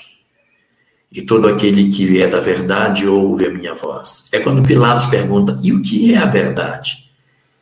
E Jesus simplesmente não responde a essa pergunta. Quando ele faz esse interrogatório, ele fica super impressionado com as respostas que Jesus dá. Então ele vai fazer a segunda tentativa. Ele volta depois no interrogatório e diz para os sacerdotes: Eu não achei nesse homem erro algum. Aí ele diz: Bom, então já que você não achou erro algum, o que, que eu vou fazer? Eu vou, eu vou tentar uma terceira hipótese. Ele manda Jesus para Herodes. Herodes era o rei da região da, da Galileia, e como Jesus vinha da Galileia, disse: ah, vou mandar para Herodes, para julgá-lo. Herodes, na verdade, não julga e o devolve, porque o crime teria sido cometido na Judéia, não tinha por que ele julgar, devolve. Terceira tentativa foi a Herodes. Quarta tentativa, disse: eu vou açoitar esse homem. Se eu açoitá-lo, eles vão ficar com pena e vão soltá-lo açoita Jesus. E quando Jesus sai de lá, todo quebrado, é quando ele diz: Eis o homem. Jesus sangrando com a coroa de espinhos. Aí faz a quinta tentativa. Ele diz novamente: Eu não encontrei nesse homem crime algum. Aí, quando ele diz que não encontrou, os sacerdotes não aceitam e querem que ele crucifique Jesus. E aí ele diz: Bom, se é para crucificar, então crucifiquem vocês, vocês peguem e vocês crucifiquem, e não eu. Aí os, os, os sacerdotes dizem: Mas esse homem deve morrer, porque ele se diz filho de Deus. Pilatos fica escandalizado nessa hora. Porque no paganismo, Hermes era filho de Deus, Teseu era filho de Deus, Perseu era filho de deuses. Meu Deus, quantos, quantos existiam que eram semideuses na história greco-romana? Alguém se dizer filho de Deus não era motivo para morrer. E quando os homens dizem que ele era filho de Deus e por isso deveria morrer, Pilatos fica assombrado com isso e diz: tá bom, então eu vou interrogá-lo pela segunda vez. É a sétima tentativa. Ele vai e interroga Jesus pela segunda vez. E faz umas perguntas bem interessantes. Ele pergunta: De onde é que tu vens? De onde tu vens? Pergunta também: Tu não me respondes, tu não falas nada. Não sabes que eu tenho poder para te soltar e para te crucificar? Por que não te defendes? E os evangelistas narram que os sacerdotes percebem que Pilatos está querendo soltar Jesus. E aí os sacerdotes começam a fazer pressão em cima dele. E diz assim para ele: Olha, se tu soltares esse homem, nós vamos dizer que tu não és amigo de César. Porque se tu fosses amigo de César, tu não soltarias um rei que quer se apresentar como rei. Aí Pilatos tenta a oitava vez. Se vocês querem que eu crucifique um rei de vocês, é isso que vocês querem? Que eu crucifique o rei de vocês? Ele não é o nosso rei, ele não é o nosso rei. Nós só temos um rei que é César. É quando então Pilatos lembra: ah, na Páscoa se liberta um homem. Eu posso libertar um homem. E ele manda então trazer Barrabás. Barrabás era o quê? Zelote. Barrabás havia sido preso por um crime de quê? Sedição. Havia cometido um assassinato e insuflado uma rebelião. Os zelotes que estavam na cidade estavam na cidade porque estavam se preparando na porta do procuratório para soltar Jesus, é, Barrabás. Os mesmos zelotes que saudaram Jesus quando chegou no dia de Ramos, por enxergar nele um revolucionário, os mesmos que viraram as mesas dos cambistas, eles agora estavam à porta do procuratório, esperando a oportunidade para soltar Barrabás. E aí, quando Pilatos tem a ideia de soltar Barrabás, ele então propõe: a quem queres que eu solte? A Barrabás, o malfeitor, ou a Jesus, no qual não vejo culpa alguma? E o povo no caso, os zelotes, gritam Barrabás, Barrabás. Quem gritava Barrabás?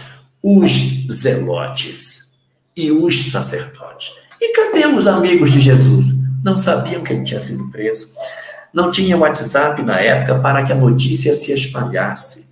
Os zelotes estavam lá muito antes porque sabiam que iria ser feita a libertação de um preso durante a, a Páscoa. Então, eles estavam ali esperando isso. Os sacerdotes estavam porque tinham se articulado para fazer isso. Mas as pessoas simples da cidade ainda não tinham tido a notícia de que Jesus havia sido preso. Então, ele faz a nona tentativa pedindo: a quem vocês querem que eu solte? A Jesus ou a Barrabás? E o povo diz: Barrabás. E aí ele faz a última, a décima, ele diz: Mas qual foi o mal que esse homem cometeu? Ele termina o julgamento indignado e perguntando: qual foi o mal que esse homem cometeu? Eu não consigo. Então, é um julgamento sem provas, é um julgamento sem, sem substância de condenação, em que ele é constrangido a um processo de condenação, porque os sacerdotes dizem: se você soltar a ele, nós diremos que você trai César. E ele, para manter o cargo, chama o servo e diz: traz uma bacia com água. Ele lava as mãos e diz: Eu lavo as minhas mãos do sangue desse justo. Em algumas traduções, do sangue deste inocente. E o julgamento se dá por encerrado. Jesus então é levado para a crucificação. Jesus é levado para ser crucificado e o nosso tempo acabou, mas eu vou terminar. Posso terminar, Milena? Jesus é levado para a crucificação.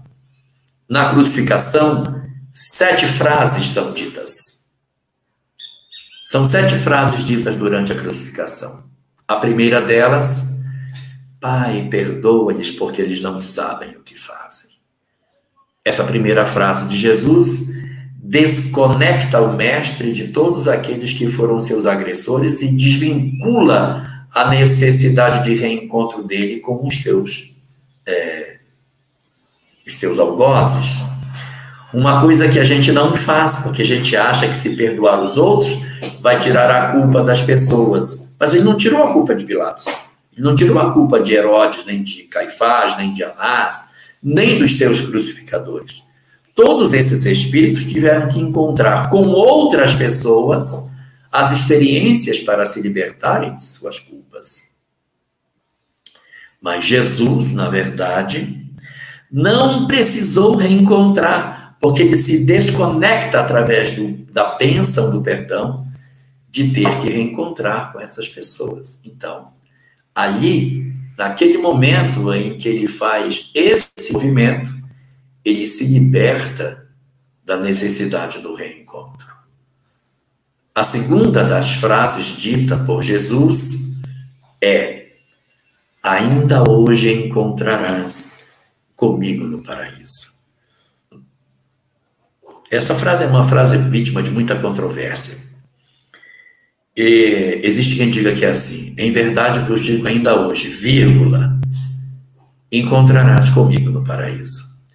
E aos que dizem que é assim, em verdade vos digo, vírgula, ainda hoje encontrarás comigo no paraíso. Segundo uma teoria, encontraria no paraíso hoje, e a outra, a verdade eu te digo hoje, tu vais encontrar comigo paraíso. E como é que a gente interpreta isso pela ótica espírita? Bom, primeiro que o texto é em grego, o grego não tem vírgula. Então não vai dar nunca para saber se a vírgula estava antes ou depois de que palavra. E a gente sabe que esse paraíso é o paraíso do arrependimento, o paraíso da paz interior, da libertação da culpa. Porque o homem que pede a ele que o lembre, que lembre-se dele quando entrasse na glória de seu reino, estava também sendo crucificado por roubo. Mas será que todos os que roubam merecem o inferno? Ou existirão pessoas que podem ser acusadas de roubo porque estão cuidando de coisas a favor do bem? E se alguém estivesse roubando para alimentar os filhos com fome, merece uma condenação eterna. Então, nós não podemos dizer que uma pessoa que comete um crime, obrigatoriamente, ela está condenada aos olhos de Deus. Nós temos muitas circunstâncias em que a própria humanidade perversa condena pessoas inocentes a determinadas penas, como no caso de Jesus que era inocente, estava sendo condenado à pena de morte. Então, essa segunda frase, Jesus ainda está olhando para fora, você está vendo? Ele olha para os outros e diz: Pai, perdoa-lhes, está enxergando o contorno. Na segunda, ele está vendo o homem que está fora dele e diz para ele: Ainda hoje estarás comigo no paraíso. A terceira das frases é: mulher, eis aí teu filho, filho, eis aí a tua mãe. Nesse momento também, a gente encontra Jesus conversando com Maria aos pés da cruz, junto com João, o único discípulo que compareceu à crucificação. E ele ali consagra sua mãe a João, e João a sua mãe. Entrega. Ao entregar Maria para João, é um indicativo de que ele não tinha irmãos. Porque se ele tivesse irmãos, ele não precisaria entregar Maria nas mãos do seu discípulo.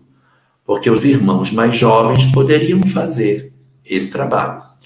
Então, alguns estudiosos levantam a ideia de que Jesus seja filho único por conta da entrega de Maria na cruz para uma pessoa que nem era da família. A quarta das frases é a mais enigmática de todas. Eli, Eli, lama sabachthani. Meu Deus, meu Deus, por que me desamparaste? Que muitos acreditam que seria uma frase que mostraria a fraqueza de Jesus, como se a sua fração humana tivesse superado a sua condição espiritual.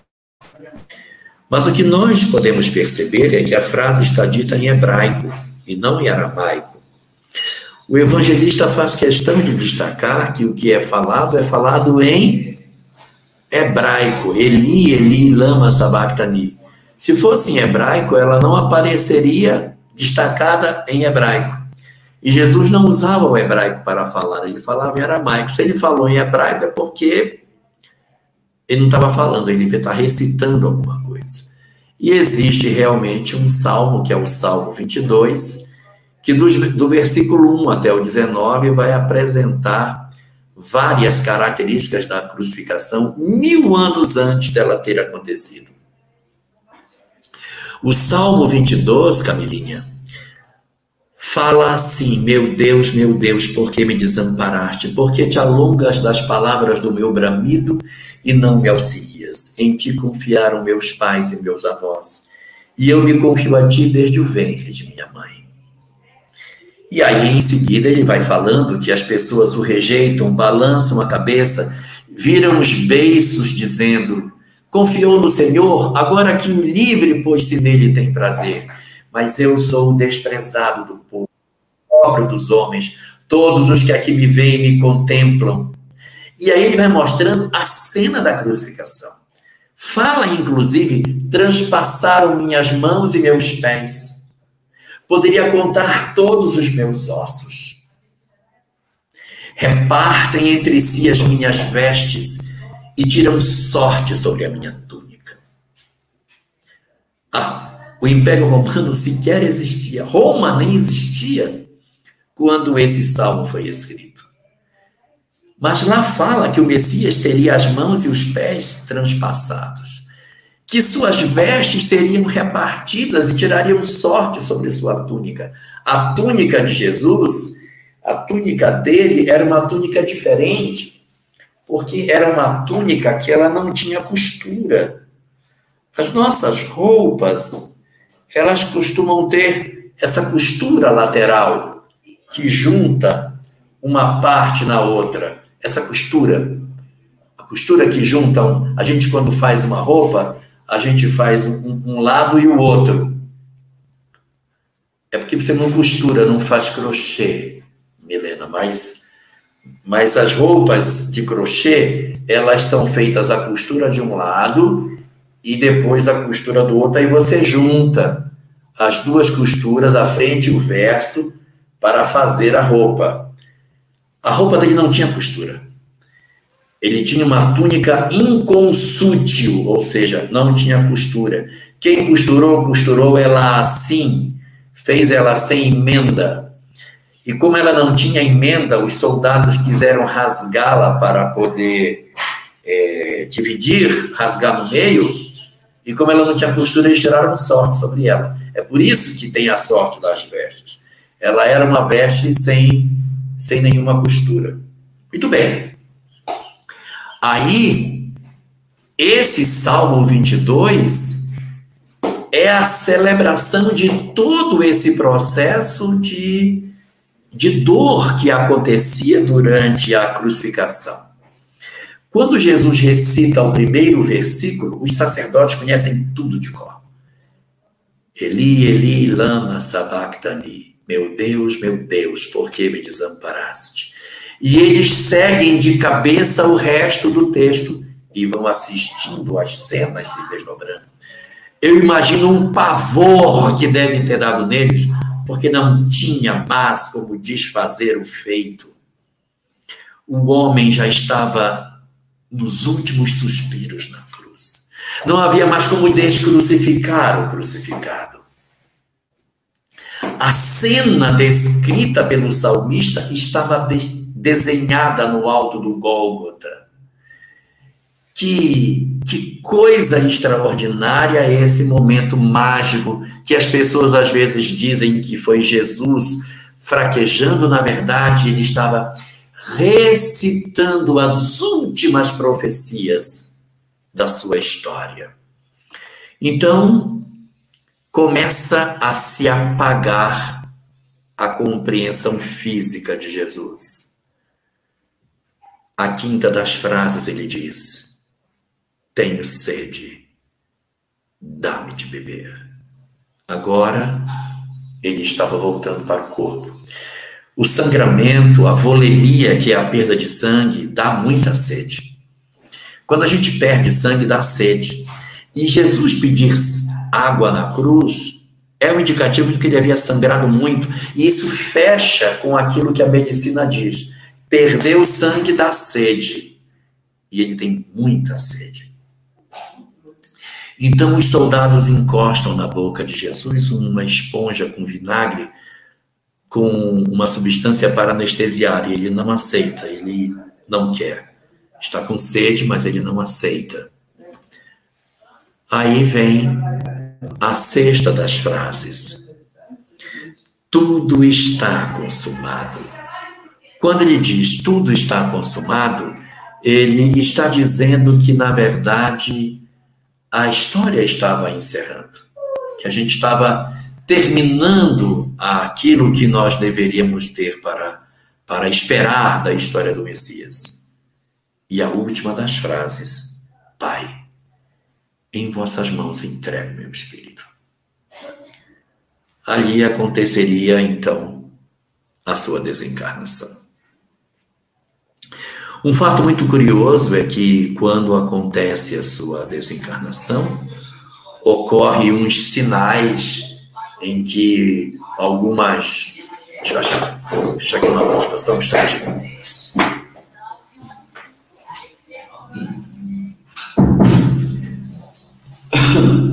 Então, a, ocorre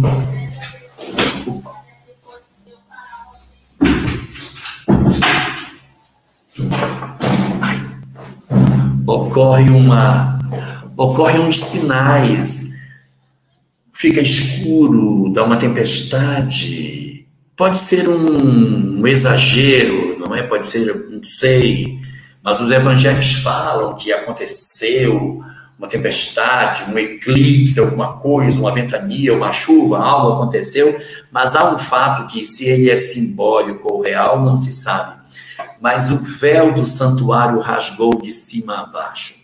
Lembra que eu falei que o santuário tinha duas partes, o Kodesh e o Kodesh Hakodashim, e que tinha uma cortina chamada Parohet, que separa o Kodesh Hakodashim do Kodesh? Essa cortina rasga, ou seja, aquilo que estava oculto atrás da cortina não está mais oculto. Não há nada em oculto que não venha a ser revelado. A morte de Jesus rasga o véu do santuário e aquilo que estava escondido para trás dele, a arca da aliança, que os sacerdotes não podiam ver e só o sumo sacerdote entrava, ela perde o sentido, porque o véu do santuário é rasgado. Então, tudo fica como se fosse uma coisa só. Não existia mais necessidade de existir aquele local sacrossanto em função da desencarnação de Jesus. Um fato muito curioso que a gente tem dessa ocorrência é que duas personagens retiram Jesus da cruz. Um deles é o dono do túmulo, chamado José de Arimateia. E o outro que vai tirá-lo do túmulo, do, do, do, da cruz, nós conversamos sobre ele na nossa última live do mês passado. É Nicodemos, aquele do diálogo, que a gente pensa que teria ficado perdido, ele se converte e vai apresentar-se diante dos demais sacerdotes, à plena luz do dia, retirando Jesus da cruz. Jesus é levado para o sepulcro.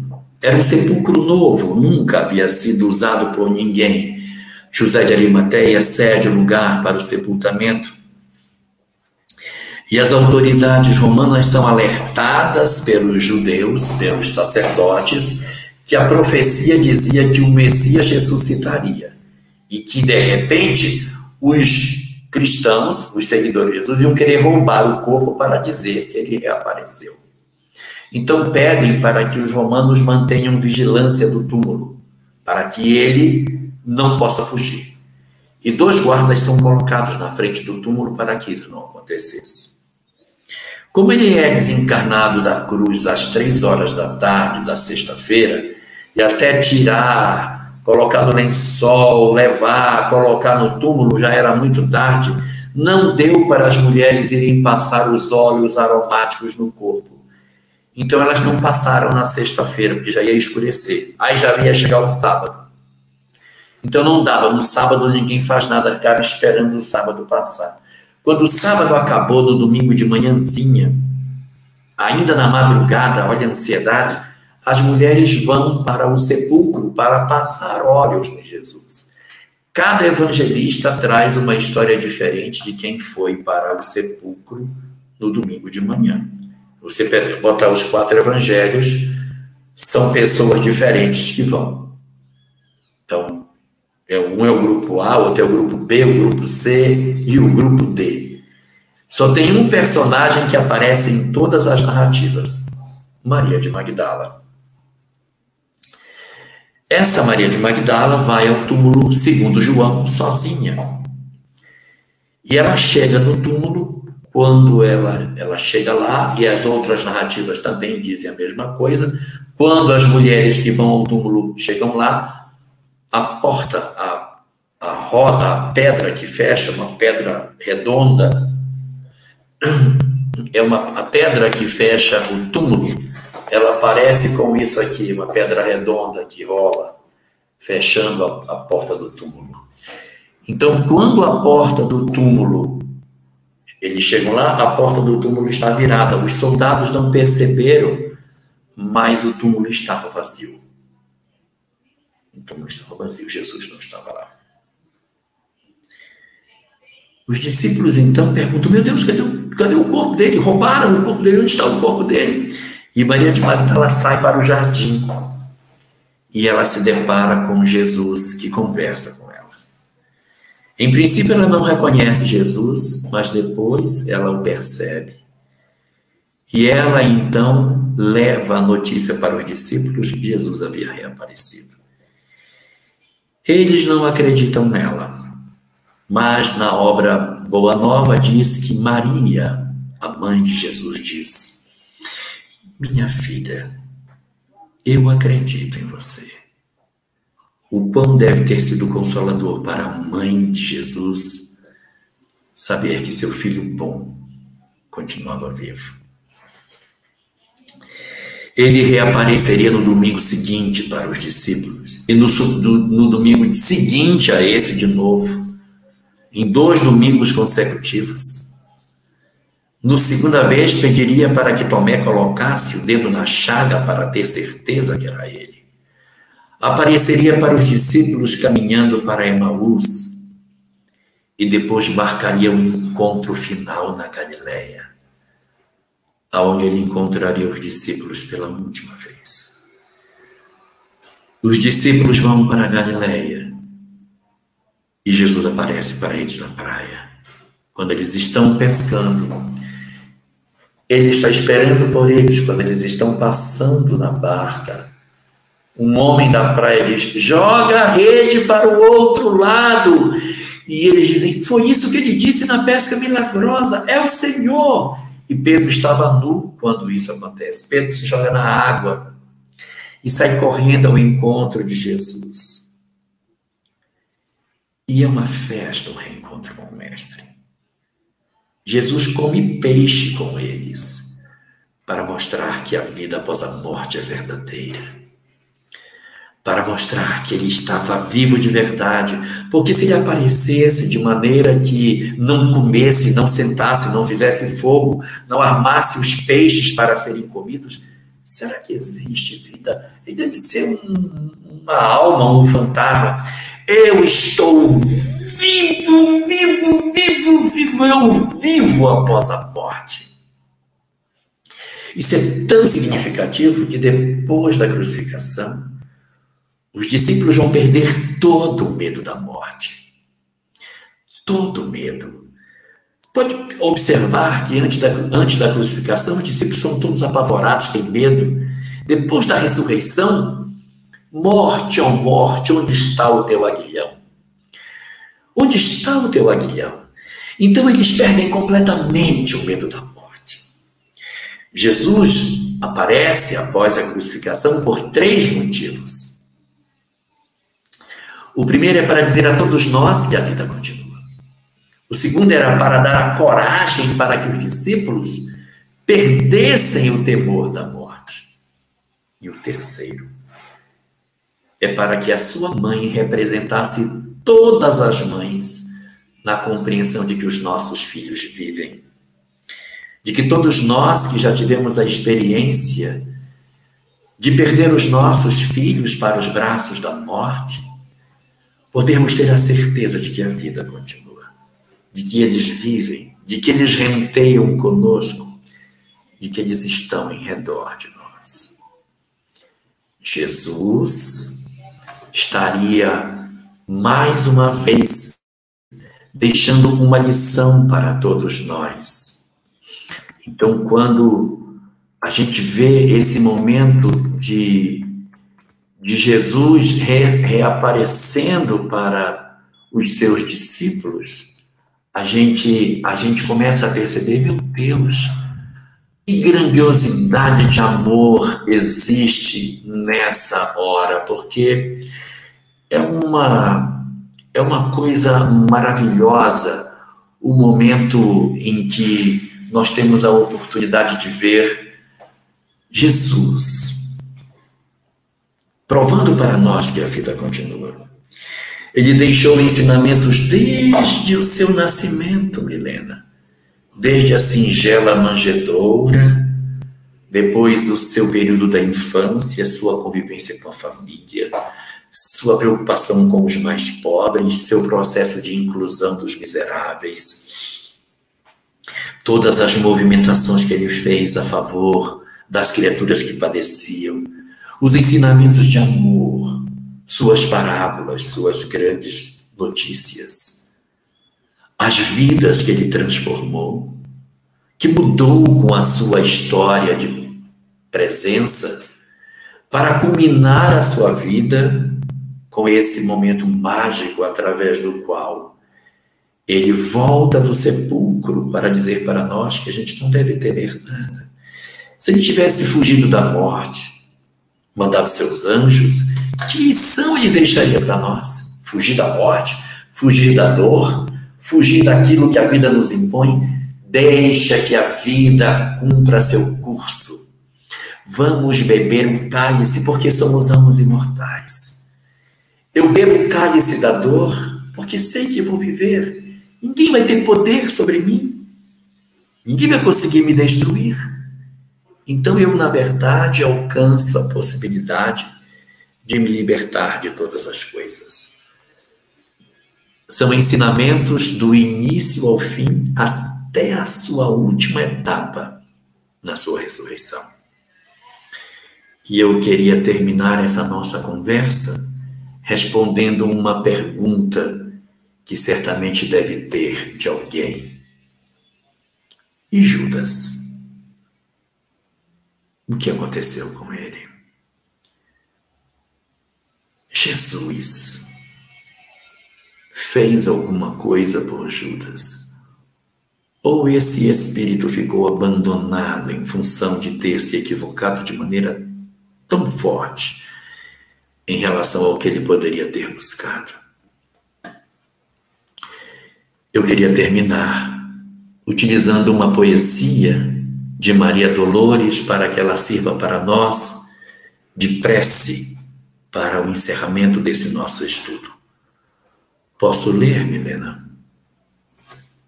Então vamos lê-la. Faz, faz favor. A poesia de Maria Dolores diz assim: Depois de ter passado muito tempo sobre os quadros sombrios da crucificação no Calvário, Judas, o traidor do Cristo, agora cego no além, estava solitário e profundamente triste. Era triste a paisagem, o céu se mostrava nevoento. Cansado de remorso e sofrimento, sentou-se e as lágrimas brotaram quentes de seus olhos melancólicos.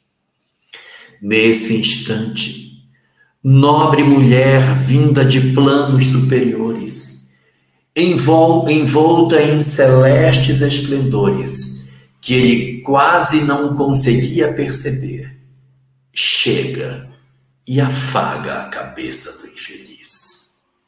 Em seguida, num tom de carinho profundo, quase que em oração, ela diz: Meu filho, por que choras?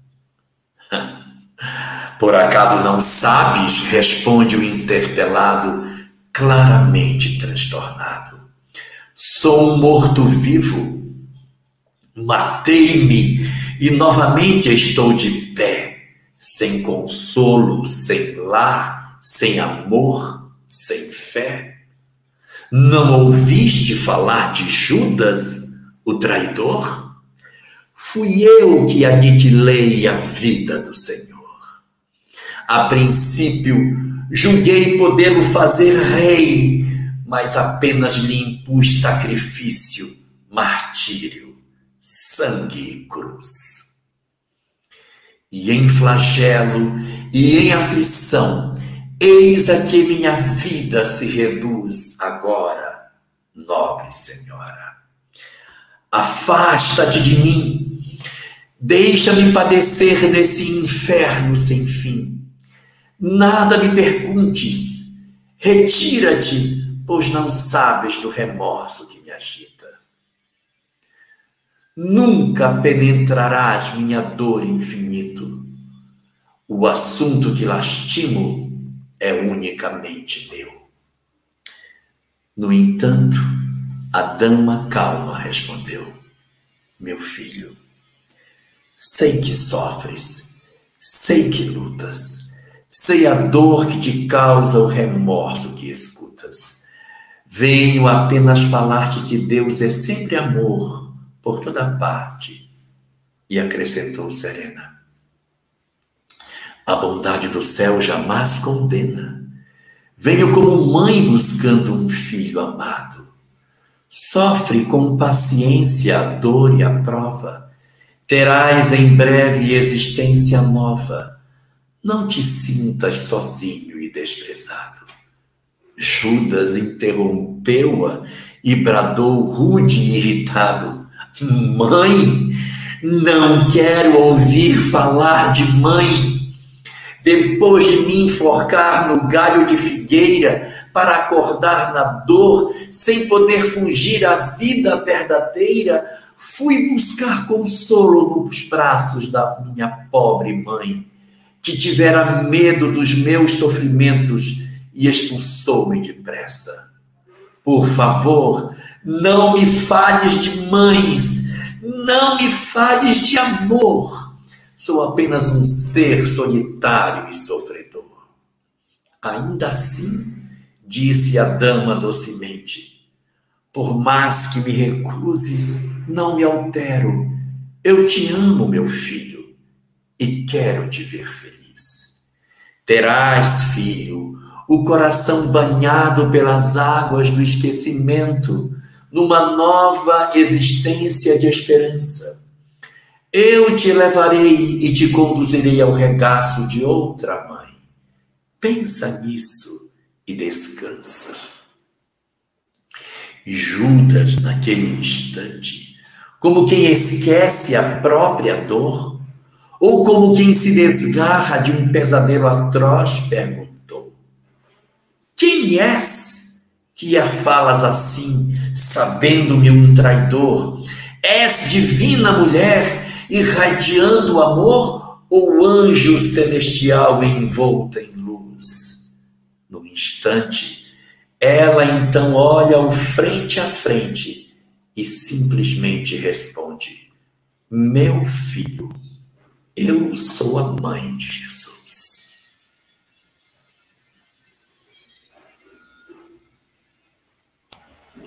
Que emoção, né? Querido Jorge, a mãe de Jesus, a mãe de todos nós, né? Então, aí, o nosso amor nos guiando, nos auxiliando, né? Maravilhoso poema.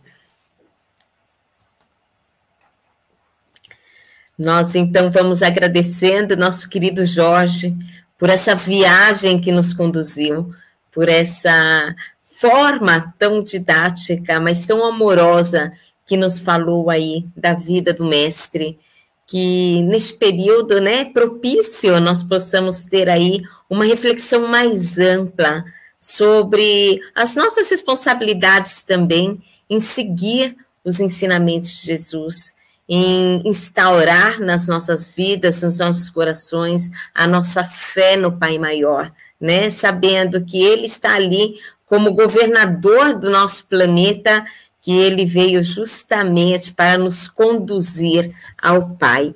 E fica aí, então, o nosso desejo que neste Natal Jesus possa fazer de mora, morada em nossos corações, que o nosso próximo ano seja um ano iluminado de muita paz, de muita fé, de muito amor para todos nós.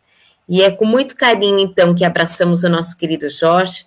Agradecemos a todos vocês, amigos queridos, que estiveram conosco.